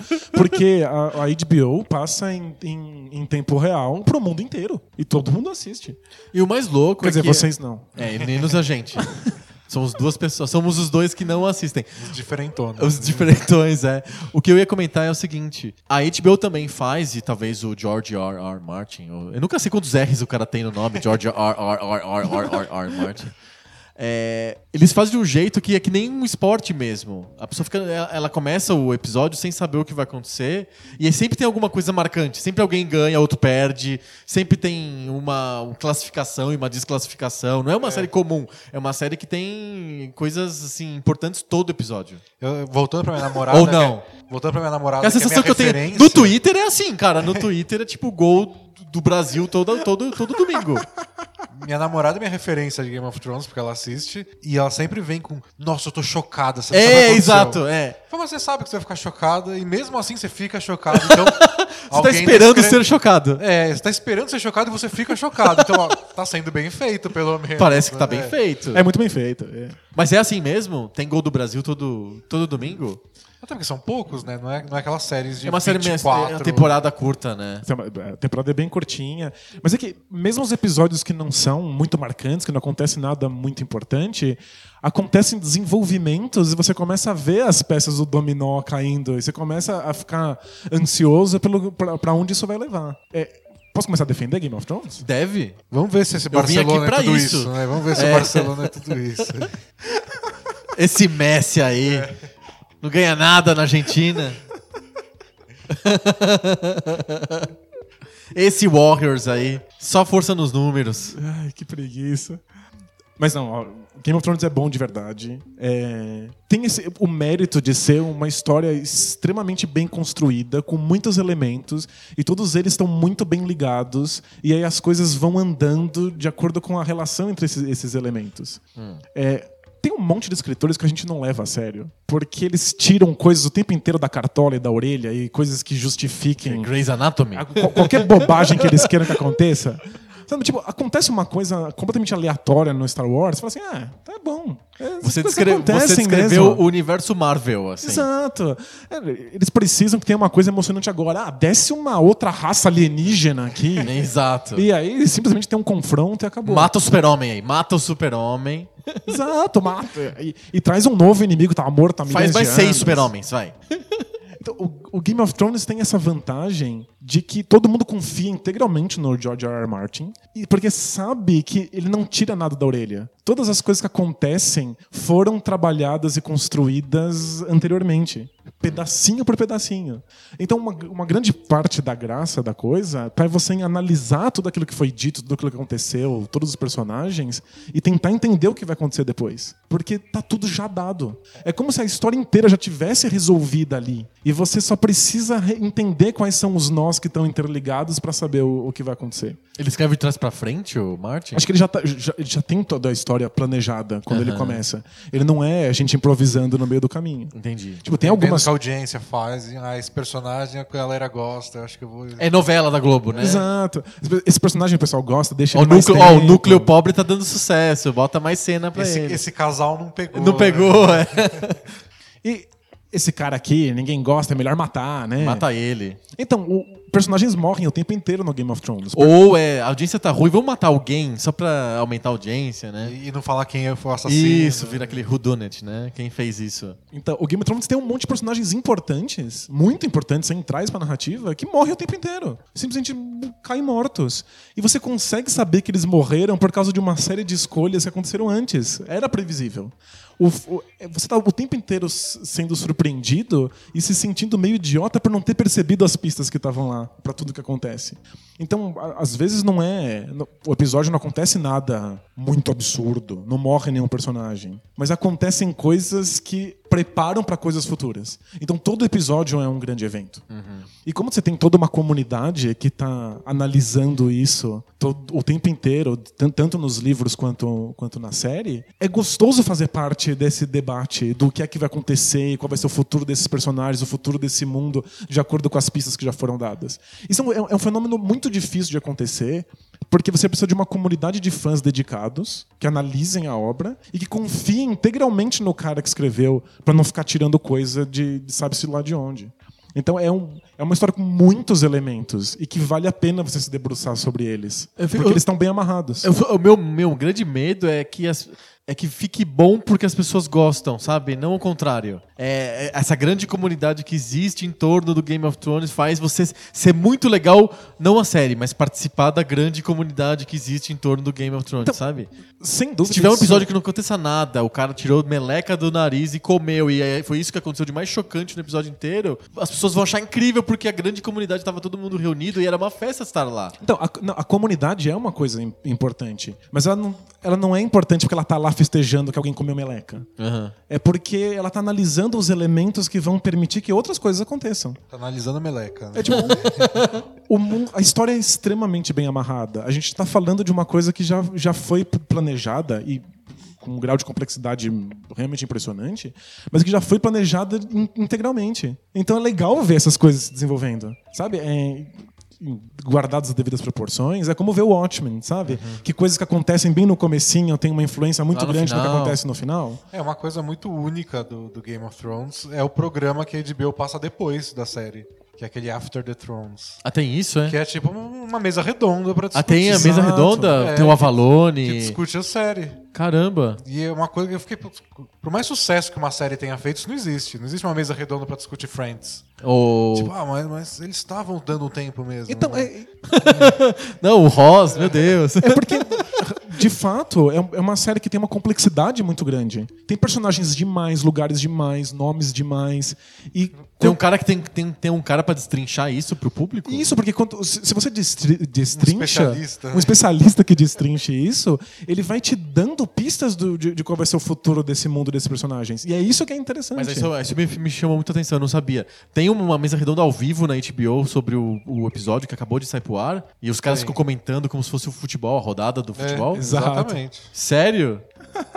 E, é- e passa pro mundo inteiro isso também? Ou é só, Passa, só nos Estados Unidos? passa. Acho passa no mundo inteiro. Caramba. E tem o, tem o podcast. né? Oficial da HBO mesmo. Então, ó, pensa que quando os livros estão.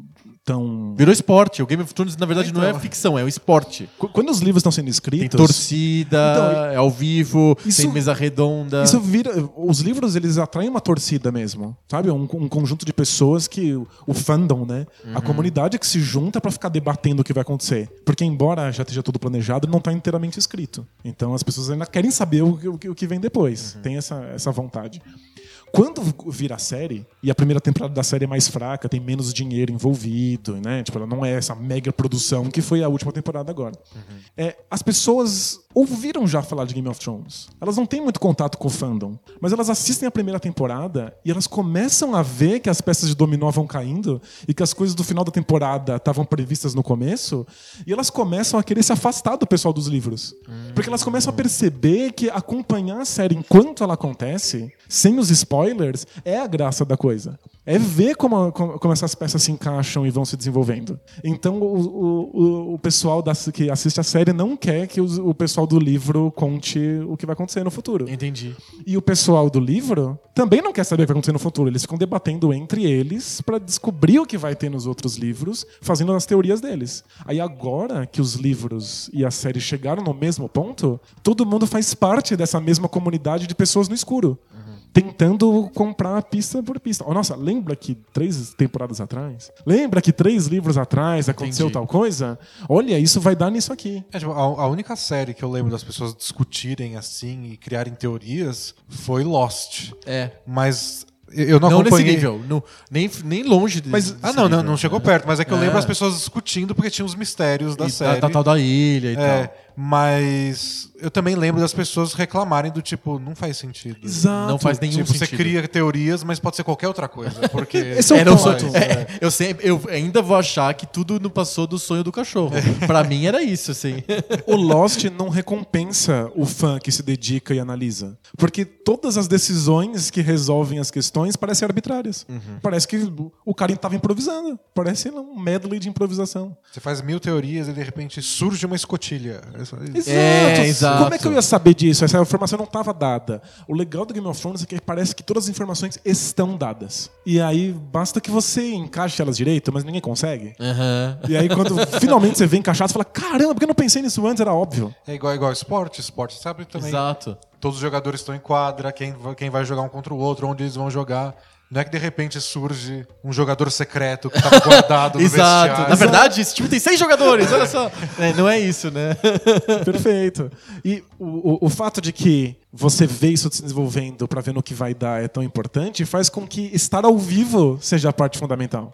Então, o pessoal assiste rápido porque não quer spoiler. A gente criou o fenômeno de spoiler. Eu nunca vi tanta gente reclamar de spoiler quanto em Game of Thrones. É sim. É, é por causa de Game of Thrones que existe essa É. coisa de spoiler pro, pras outras séries. E tem a ver como, co- como a história é construída. Quão bem ela é escrita. Mas aí é o que eu queria chegar ao ponto é.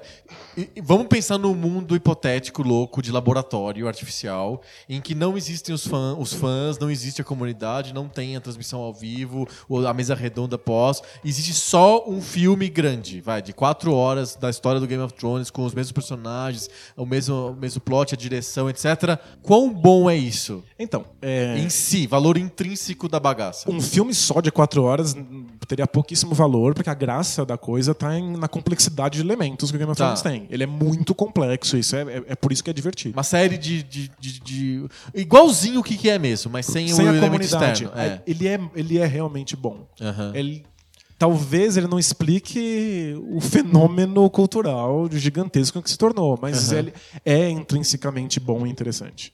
Só de ver essa. Tem um pouco a graça de você abrir uma máquina e ver a máquina funcionando por dentro, sabe? Aham. Ver as engrenagens empurrando umas às outras. E tem ver como isso funciona de maneira azeitada, assim, Aham. é, é gostoso. Então tem esse valor, né? Vamos, vamos definir se é bom mesmo com os critérios universalmente aceitos da revistação Game. que que o jeito certo de você avaliar uma, se uma coisa é boa ou não é isso.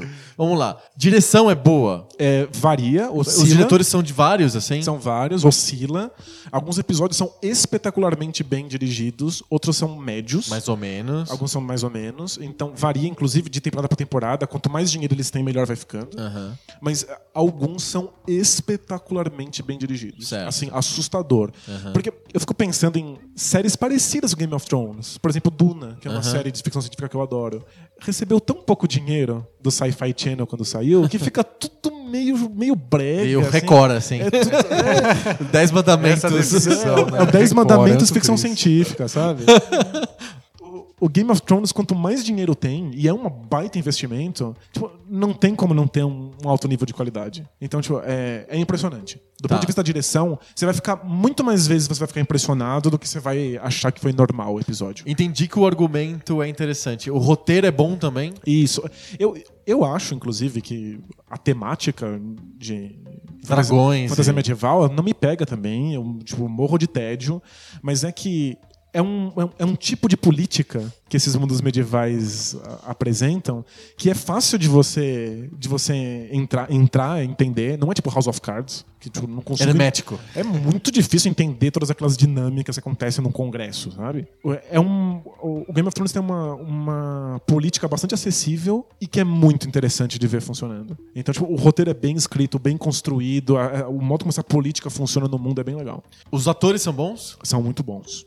São muito bons. É... Que é um ponto que pega na maioria das séries, na verdade, né? Sim. Principalmente séries que tem muitos personagens, os atores são meia boca. Tem, óbvio que você vai, você vai ter at- atores piores do que outros. Aham. Especialmente se a série não começou com tanto dinheiro. É verdade, Pode é. pegar os melhores logo de De cara. cara, é. Mas é, são atores que, que correspondem ao grau de investimento da série. Assim, não tem atores espetaculares, mas a, maioria é muito boa. Entendi. A produção, pra terminar os, os, os- os critérios da revistação Games. E a produção? É, ela vai gráficos, melhorando né? Oi? os gráficos. Gráficos. Gráficos. Os gráficos é da hora. É 3D, a série? É 3D. E, Inclusive, os dragões são 3D, né? Eles são feitos em, em CG. É ó. E eles são extremamente bregas nas primeiras temporadas. E É vai meio- melhorando? Dá pra ver, tipo, a personagem olhando pra uma tela azul, sabe? E tem um Você dragão na frente né? dela, é meio É. ridículo. E depois fica realmente impressionante. Então, Vira Hollywood, assim. quando vira esse fenômeno cultural louco, o dinheiro entra e aí é, é um- o melhor que dá pra fazer em dragões fazer- 3D. Eles vão fazer remaster depois das primeiras temporadas? É, acho que não, mas Reboot do Game of é Thrones? assistir hoje, os dragões devem ficar engraçados. Aham. Mas a, a história é o que segura mesmo. Entendi. No, no fundo, é uma série sobre gente falando. É tipo, é falação, é política acontecendo. E, E piroca, né? e, e muita nudez, é. Aham.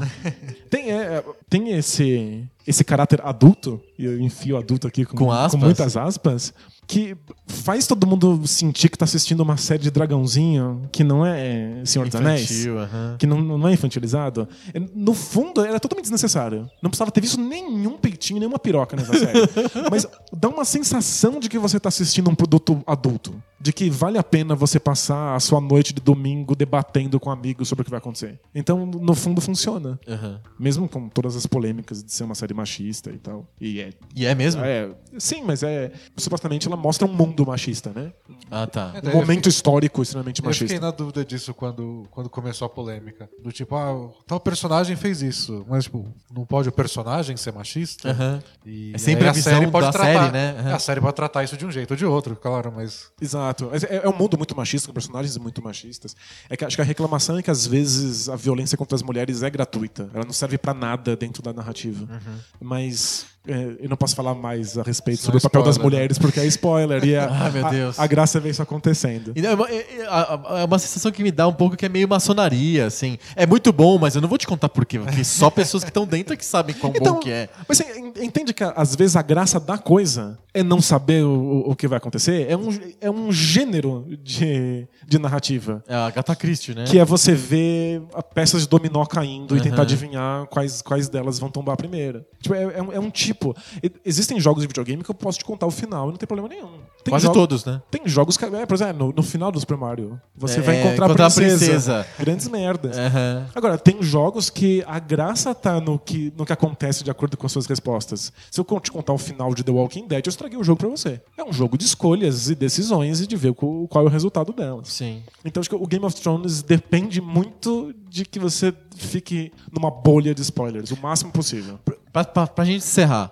A gente, se eu sentar e assistir a primeira temporada agora, que já passaram sete temporadas, e eu tô totalmente anacrônico, tô totalmente fora do, do, do zeitgeist do tempo, as pessoas estão falando de outra coisa que, que eu tô vendo outra, não tem comunidade nenhuma do meu lado, ninguém tá comentando o que eu tô vendo, eu não consigo ver com mais ninguém, porque só eu que não vi aquela primeira temporada. A graça é a mesma? Não, definitivamente você tá, tá abrindo mão de estar no espírito coletivo e tá debatendo sobre essas coisas juntos. Como que eu faço pra entrar na... E tá vibrando com isso junto. Eu, eu tenho uma ideia. Ah. Você tem que pegar outras pessoas como nós Fazer o que grupo dos assistiram. excluídos. Você junta todo mundo antes e fala, vamos começar hoje.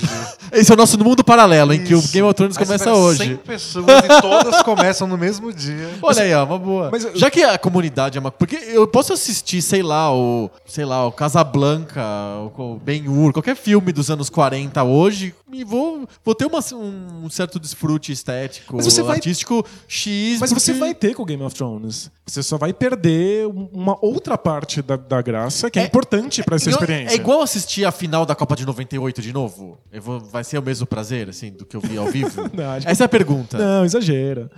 Mas é que assim, o, o Game of Thrones ainda tem. Muitas coisas diferentes se juntaram pra fazer isso ser um fenômeno cultural nesse nível. Aham. Uma das coisas é que são 10 episódios por ano. Então, se você tá atrasado, se você pegou a maior pa- ano você resolve tudo. A maior parte das pessoas pegou isso na terceira, quarta temporada. Tipo, ninguém tava empolgado com isso no começo. Em um ano você senta e você assiste 30, 40 episódios. Tipo, não é Entendi. um absurdo. E aí você faz parte da- agora do. Aí entra na, do- na onda.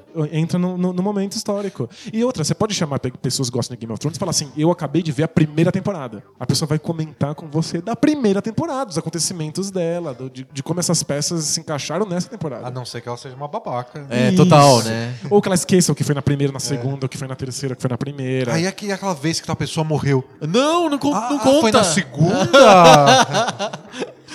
Você tem que conversar sempre com, uma, com, tipo, sei lá, com a wiki do, do Game of Thrones no bolso, assim, né? E, e esse lance de morte virou, né? Até meio caricato. Mas é que quantas histórias você conhece em que o autor simplesmente vai lá e mata os personagens principais e, e não tem dó? Shakespeare. Não, não tem Quase problema todas as com peças. isso. Mas no final, né? Em geral, eles morrem no final. É. Ele só está na segunda temporada de uma série, de repente, o personagem que você achava. Chrono Trigger, não acontece?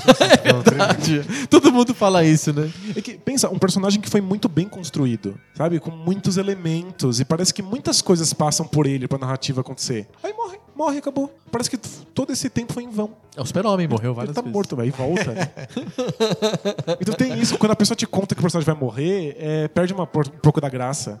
Porque o Game of Thrones as pessoas morrem de repente na sua cara. E você fala, meu Deus, como é que eu não pensei nisso? Como é que eu não percebi que isso ia acontecer? É muito legal. Em resumo, então, a gente, deve, a gente deve assistir, eu e o Denis precisamos de assistir o Game of Thrones. Eu acho que Precisamos assistir Game of Thrones. Eu acho que não é necessário, não é uma experiência estética transformadora, Tá. mas é, é bom o bastante pra vocês estarem perdendo uma coisa muito legal do tempo de vocês não, não assistindo. E outra, é, É tipo não ter curtido Lambada nos anos 90. assim. só, só que se Mas era lambada, proibido. só, né? só que se lambada fosse bom. Porra! A gente tem que fazer o vídeo da influência da lambada na música japonesa de videogames. Esse é o melhor, vai ser a melhor descoberta do ano. Porque é, é verdade. É pura verdade. O Adriano já me mostrou já. Quem, quem tá ouvindo por achar Eu vou é botar nos loucura, links do post aí a, a comparação entre Mega Man e lambada. Vocês vão ver. É de verdade isso. Mas vocês estão perdendo uma coisa muito legal, vocês estão perdendo um momento histórico interessante, que é ver todas essas pessoas falando sobre isso. E é. A gente não está acostumado com a ideia de que todas as pessoas se reúnam para falar de uma coisa tão complexa e, de- e- e com uma política tão interessante acontecendo no meio. Aconteceu, sabe? Calhou de, de que isso funcionou para as pessoas. Sim. Então, aproveitem esse trem. Vocês têm algo melhor para fazer? Agora acabou É. a temporada, não. É. Pergunta pra terminar. É arte? Game of Thrones é arte? Vamos pra cartinha então. Cartinhas! Cartinhas. Cartinhas.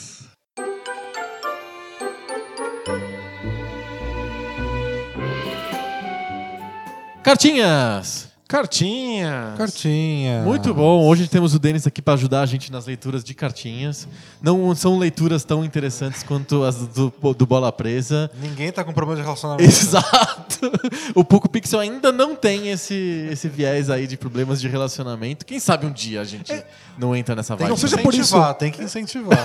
Você, gamer, com problema de relacionamento, mande sua, sua questão aqui para o Poco Pixel. A gente é cobrado por outras coisas. Por exemplo, o, o Yuri, o Yuri Sérgio, no Twitter me cobrou publicamente que a gente fizesse um debate de bolso sobre o Eduardo Cunha. O pessoal espera de política, né? É, diferente, não é, não é re- relacionamento. Eles querem que a gente fale de política. E a gente falou do Game of Thrones. É uma espécie de política, vai. Quem sabe eu cunha um outro dia. Engraçado que tem gente de saco cheio que a gente só fala de política aqui, mesmo que a gente não fale só de política. Sim. E tem gente que quer que a gente fale mais. Pois é. Ó, outra polêmica que surgiu nas cartinhas essa semana é a, é a polêmica sobre o- a trilha sonora do fundo. Se a trilha sonora tem que ser alta ou a trilha sonora tem que ser baixa.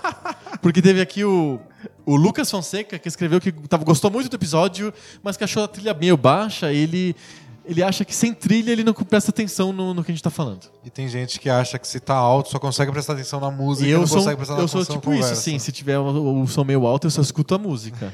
As pessoas desaparecem. Eu escuto a Poco Pixel e a, a trilha sonora é perfeita pra mim. Mas se eu entro no metrô, a trilha sonora desaparece. Mas o problema não é a trilha sonora, o problema é o metrô.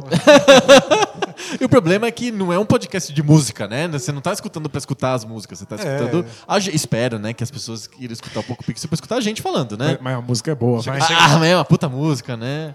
A música fica boa, você "Shh, para de falar. Para, Cala tá- a boca, eu tô escutando Ah, na melhor parte do ele foi Man. risada, né? E aí eu peço pra todos os ouvintes darem seu palpite. O que vocês acham? Trilha sonora alta ou trilha sonora baixa?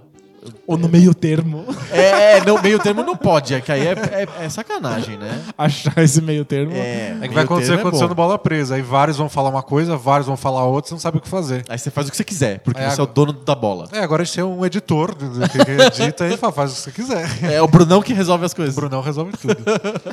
Então, Lucas, eu gosto mais da trilha sonora mais baixa, mas eu vou- acho que é a opinião de todo mundo. Deem aí nos comentários do, do post. A Falem minha aí se vocês acham que é co- trilha sonora alta ou baixa. A minha opinião é que o metrô deveria fazer menos barulho. o metrô mais silencioso. pois é, é, é por isso que eu voto. Eu, eu espero que terminem o projeto do Hyperloop, que você entrar dentro de um tubo pneumático e ir da São Francisco para Los Angeles em 20 minutos. Você inventou isso agora, né? Não, é um projeto do Elon existe, Musk, do é. mesmo cara do- da Tesla, dos carros elétricos. Você tá zoando. Sim. Mas E- vai ficar pronto só no ano 2000, sabe? Quando ele usa roupa prateada. Mas é tipo um, um estilingue, assim? É, é um tubo pneumático que você entra dentro de um, um- tipo um trem, só que em vez de ter um trilho, é um tubo de vácuo que te cospe assim, e você vai pro outro lado. Do, tu- do túnel, né? Não, Você, né? você viaja no tempo. É, você... Vai pro outro lado, você morre, né? É isso. sério isso, e parece que eles vão testar o primeiro na Califórnia, mas vai ter um que vai ligar Helsinki a Estocolmo, uma coisa assim. Porque as coisas legais acontecem primeiro na Não, claro, Escandinávia. os, os suecos, os suecos são muito mais legais. Muito bom. Sobre o tema, muitas cartinhas que relembraram as época, a época áurea dos arcades. Por exemplo, o Hugo Carlos disse que na época dele, quando ele estava adolescente. Aliás, por que a gente sempre fala que a nossa época é a nossa época de adolescência, né? É quando a gente lembra, né? É, porque, tipo, a gente nunca fala assim, na minha época de velho. né? Não, né? Você não é mais dono da época. É, quando a tá gente é velho, a gente não é mais dono da época, né? O mundo é dos jovens, né? Na época do, na época do Hugo Carlos, ele ia na- nos, nos botecos que tinham placas estilo Vinho São Tomé na porta e lá tinha os arcades que ele jogava. Alto nível. é. Altíssimo nível. Além dos arcades, tinha sinuca, pebolim, cigarros e, segundo ele, rolava drogas pra caralhos. Falei, falei que esse é lugar de dorga isso aí. É dorga. É a gente tem que dorga. resolver esse problema, que as dorgas afetam os valores familiares. É isso aí. E, inclusive, ele conta, o Hugo Carlos, que um dia ele, um cara desafiou ele pra uma partida de X-Men versus Street Fighter. E aí ele ganhou a partida. E o que o cara fez? Levantou a camisa, mostrou a- o 3 oitão que ele tinha ali no cinto. e aí falou, vaza. Próximo, né? Você vê que arcade é um ambiente bem familiar. É porque ele não, ele- ele não queria perder a ficha. Eu entendo, né? Eu entendo. Perder a ficha pra um muita adversário raiva, né? dá muita raiva. Dá Por isso muita que eu não ando armado. né? Eu, Muito eu lembro, bom. Eu lembro de uma vez que eu fiquei muito puto, que eu tava jogando o saudoso Virtua Striker, Virtua Striker. que era aquele de futebol. A gente não falou no nosso tema principal, que era sobre 3D. E o Virtua Striker é um dos primeiros jogos de futebol 3D. E é horrível. É É péssimo. horrível. E ele tinha o mesmo problema do, do International Superstar Soccer, que é colado no jogador e você não sabe pra onde você tá Míope. correndo. É, você tá indo pra onde, né? É, mas uma vez eu tava jogando esse jogo e tava indo bem lá, que você ganha um jogo, vai pro próximo. Aí chegou um cara e enfiou a ficha. Falou, E- posso jogar com você? Contra, né? Tipo, já enfiou a ficha, né? Já era, né? E eu era mó pirralhinho, o cara era mó bom, ele ganhou de mim, eu tinha que sair da máquina. Que, que triste, né? Era, Nossa, é- eu fiquei arrasado. era bullying de arcade, rolava bullying de bastante. É, é. arcade não são. não É ambiente. Viu? Tinha até, até drogas, até drogas. Tinha drogas pra caralho. E, e- E, e três oitão aí. Porra, essa história é pesada aí, valia uma, Pois é. uma minissérie da HBO. O, o Nicola mandou também memórias dele de, de, de arcades, não só de memórias dele, mas também do que ele percebe hoje em dia. Ele percebe que, ao contrário do que era antigamente, que os arcades eram coisas assim, esquisitas, com drogas pra caralho, e três oitão no cinto e, e brigas horríveis por causa de uma ficha, hoje são lugares em que os pais levam os filhos nas hot zones da vida. É É, verdade. inverteu. Antes o filho ia escondido do pai. E o pai falava: Não vai nesses lugares. Esses lugares são contra os valores familiares. Agora, quem quer ir é o pai. O pai os leva o filho Isso. desculpa, total. eu quero te mostrar isso aqui, filho. E entra com o filho na hot zone lá. É, é até uma, é esquisito pensar nisso. Os pais levando os filhos na hot zone. Geralmente Mas é o que acontece. adolescentes. né? tá na hora de ser na hot zone, filhão. E aí leva lá pra ver os arcades. E, e segundo o Nicola, metade dos arcades do, do Hot Zone são coisas que dão brindes. Tipo, garrinhas pra pegar ursinhos. É, aquele, ele fica cuspindo aquele monte de, de, de ticket, aí você junta Isso. 82 mil tickets, ganha um pirulito. Exatamente. Mas eu queria aquele brinquedo lá, que são 82 mil tickets. É, é, você só conseguiu 100 tickets. né? É muito legal, né? Ao invés de você pegar seu dinheiro e comprar o que você quer, você pega o dinheiro e arrisca ele numa coisa Exato. que vai gerar uns tickets Você pra gasta ver se muito você mais. O consegue. ursinho custa 10 reais. Aí você gasta 18 reais pra jogar até conseguir o número de tickets suficiente pra comprar o ursinho de 10 reais. Você tá sendo, Entendeu? Você tá sendo Otimista, otimista. pois um é. cara muito bom mesmo, né? É. E aí tem aqueles brindes que estão dentro de bolinhas, né? Cai a bola, você abre, tem um ursinho dentro, um bichinho, qualquer coisa desse. É sempre bichinho, Você né? não sabe que bolinha vai cair. Você só joga o negócio, a bolinha cai. É. é- Shenmue, né? Você vai lá na lojinha e aí você bota uma- o dinheiro e cai uma bolinha com o personagem da SEGA. Exato. Aí é legal, né? Eu no Shenmue eu adoro. Pô, o personagem da SEGA é legal. O... Na metade das coisas do Hot Zone é isso, outra metade é tiro e corrida. É verdade. Principalmente corrida, porque tem aqueles carros enormes que você entra. tiro Ainda porque tem as armas, Daytona né? USA, né? Ainda E o Daytona, você sempre entra na Hot Zone tem Daytona! E, e os tiros porque tem umas bazucas, né? Umas É. armas pra você segurar, é legal mesmo. Tem que ter a experiência física, né? O arcade Exato. é um ambiente que hoje depende dessa experiência física de um equipamento que você não vai ter em casa, né? Não vai ter em casa. Se você conhece um arcade com Tokyo Buzz Guide, me avisa que eu viajo o Brasil pra ir jogar isso aí. Tá aí o desafio, o desafio do Tokyo Bus Guide. Indiquem lugares onde ainda esteja funcionando um arcade do Tokyo Bus Guide. Que e não o- seja em e- Tóquio, né? E o Danilo vai, pessoalmente, dá um jeito e vai pra lá. Eu joguei um aqui em São Paulo, mas não existe mais. Faz muitos anos. É, mas eu encontrei um arcade do Tokyo Buzz Guide. E que, que fim levou? É que eles fazem com é um isso, né? gigantesco. Mano, tá na tipo, casa de alguém, imagina. Uma, um cara, uma pessoa muito feliz. Que dirige, que dirige, dirige ônibus muito bem agora. o cara é bom pra caramba, O né? cara é muito- Nossa, eu seria maravilhoso se eu tivesse um desse em casa. Treinando todo dia. Nossa, alguém me vende um desses, por favor. E o Nicola termina falando de X-Men vs Street Fighter do PlayStation 1, que ele comparando com o arcade, os loads eram infinitos. Nossa, é verdade. Dava pra tomar banho e voltar. E não dava pra usar o segundo, luta- o segundo lutador. Nossa, Tipo, por quê, né? legal, né? E faltavam milhões de quadros. Parecia que tá jogando o Wolfenstein 3D. E aí ele pergunta pra gente se a gente acha que o X-Men vs Street Fighter foi um dos ápices dos jogos de luta e também, por, como todo ápice, o início do declínio. É legal que o X-Men vs Street Fighter esteja em, em alta com os nossos ouvintes, né? É a segunda cartinha que a gente recebe que fala do X-Men vs Street Fighter, né? É verdade. Eu acho que ninguém, ninguém não vai ser surpresa pra ninguém. O meu jogo de luta favorito, One to One, não é X-Men vs Street Fighter, é Marvel vs Capcom, que é a evolução do X-Men vs Street Eu Fighter. acho, eu acho melhor também. Eu também. Ou seja, eu acho que esse aí acho que é o auge. É, o- pra mim é o auge. E acho que também tem um pouco do declínio, porque as continuações do Marvel's Capcom são mais gritaria, mais desespero e histeria É, do acho que o o- primeiro. O que aconteceu foi que depois do Marvel vs Capcom, ter 12 lutadores não era suficiente. Tinha Todo mundo tinha que botar 38. 50. Se eu não me engano, o Marvel vs Capcom 2 tem 52 É. lutadores. É, é, tipo isso. E ah, os, os times desenvolvedores não conseguem mais equilibrar os personagens.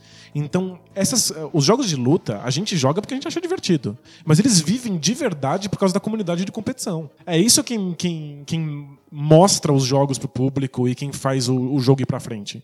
E as comunidades de competição abandonaram esses jogos porque eles, não eram equilibrados. Voltou a ser equilibrado pra valer no Street Fighter 4. Porque aí a comunidade teve uma voz muito Sim. grande no, no Mas aí desenvolvimento. não tem 50 personagens. Não, aí Não. tem meia dúzia. Porque não dá pra ser equilibrado Não. com um monte de cara esquisito. E a cada cara novo que você põe, você tem que chamar a comunidade inteira de competidores pra, Avaliar se pra é equilibrado ver se mesmo. funciona. Só se- pixel a pixel, assim, pedaço, milissegundo a milissegundo de golpe. Você pode fazer a tática Mortal Kombat de fazer 50 personagens, Que é o todos mesmo. iguais, É, são você todos troca o mesmo. a roupa deles. Exato. É o azul, é o O verde, é o amarelo. É a tática Konami Soccer. Aí dá, aí dá pra fazer 50. Isso mesmo. Que vergonha. Ainda no tema como você escuta o seu podcast, tivemos várias ainda interações com os nossos ouvintes explicando como que eles escutam o Poco Pixel. Apenas uma pessoa diz que escuta no banco. Aê! Essa pessoa trabalha no banco.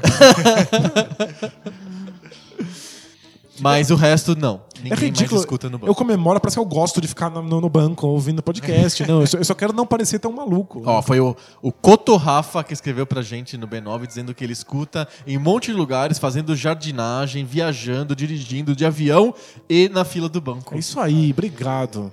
Mas várias outras pessoas escreveram dizendo que faz muito tempo que não vão no banco. E inclusive até um até deu é, dicas pra você trocar sua conta bancária, Danilo. É Você tá com verdade. Uma ele conta ma- defasada. Ele mandou no Desculpa Twitter. falar, mas você precisa de resolver o teu problema bancário.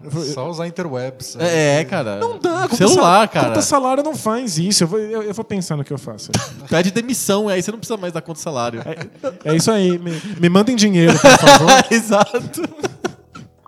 E pra fechar, a grande reclamação dos nossos ouvintes na semana passada foi que o episódio não teve nem camisinha, nem gonorreia. Mas eu já, já resolvi. Nesse episódio já Eu resolveu. já resolvi isso assim que a gente começou esse episódio. E aí, quem não tá acostumado com o nosso lore, acha que eu sou um maluco que grita gonorreia na rua. assim. Mas o Peter escreveu pra gente dizendo que ele ficou esperando o episódio 53 inteiro, esperando a gente falar de camisinha e gonorreia e a gente não falou, foi uma grande decepção. Você vai ter que lançar a versão remasterizada depois. Vamos, a gente vai editar o episódio 53 pra incluir artificialmente você falando Nada. camisinha, gonorreia, e aí fica tudo, tudo bem. Bota a moça do Google. É. Camisinha. Gonorreia. Muito bom, essas foram as cartinhas dessa semana, correndo, porque a gente estourou todos os, os limites do tempo aqui com o Game of Thrones. E do bom senso. E do. e do- da lógica. Então a gente tem que correr aqui pra fechar, inclusive pra entregar os estúdios Bola Presa de rádio pro Bola Presa. É, o Danilo tem que falar mais duas horas aqui depois. A gente tá gastando muita saliva Vai dele. acabar com a voz dele hoje. Porra. Obrigado. Ele faz essa jornada dupla aí. Ainda tem que ir na fila do banco. Tem que trazer leitinho pras crianças, né? Tá certo. Então semana que vem a gente volta com mais papo novo. Sobre videogame velho. Tchau, tchau!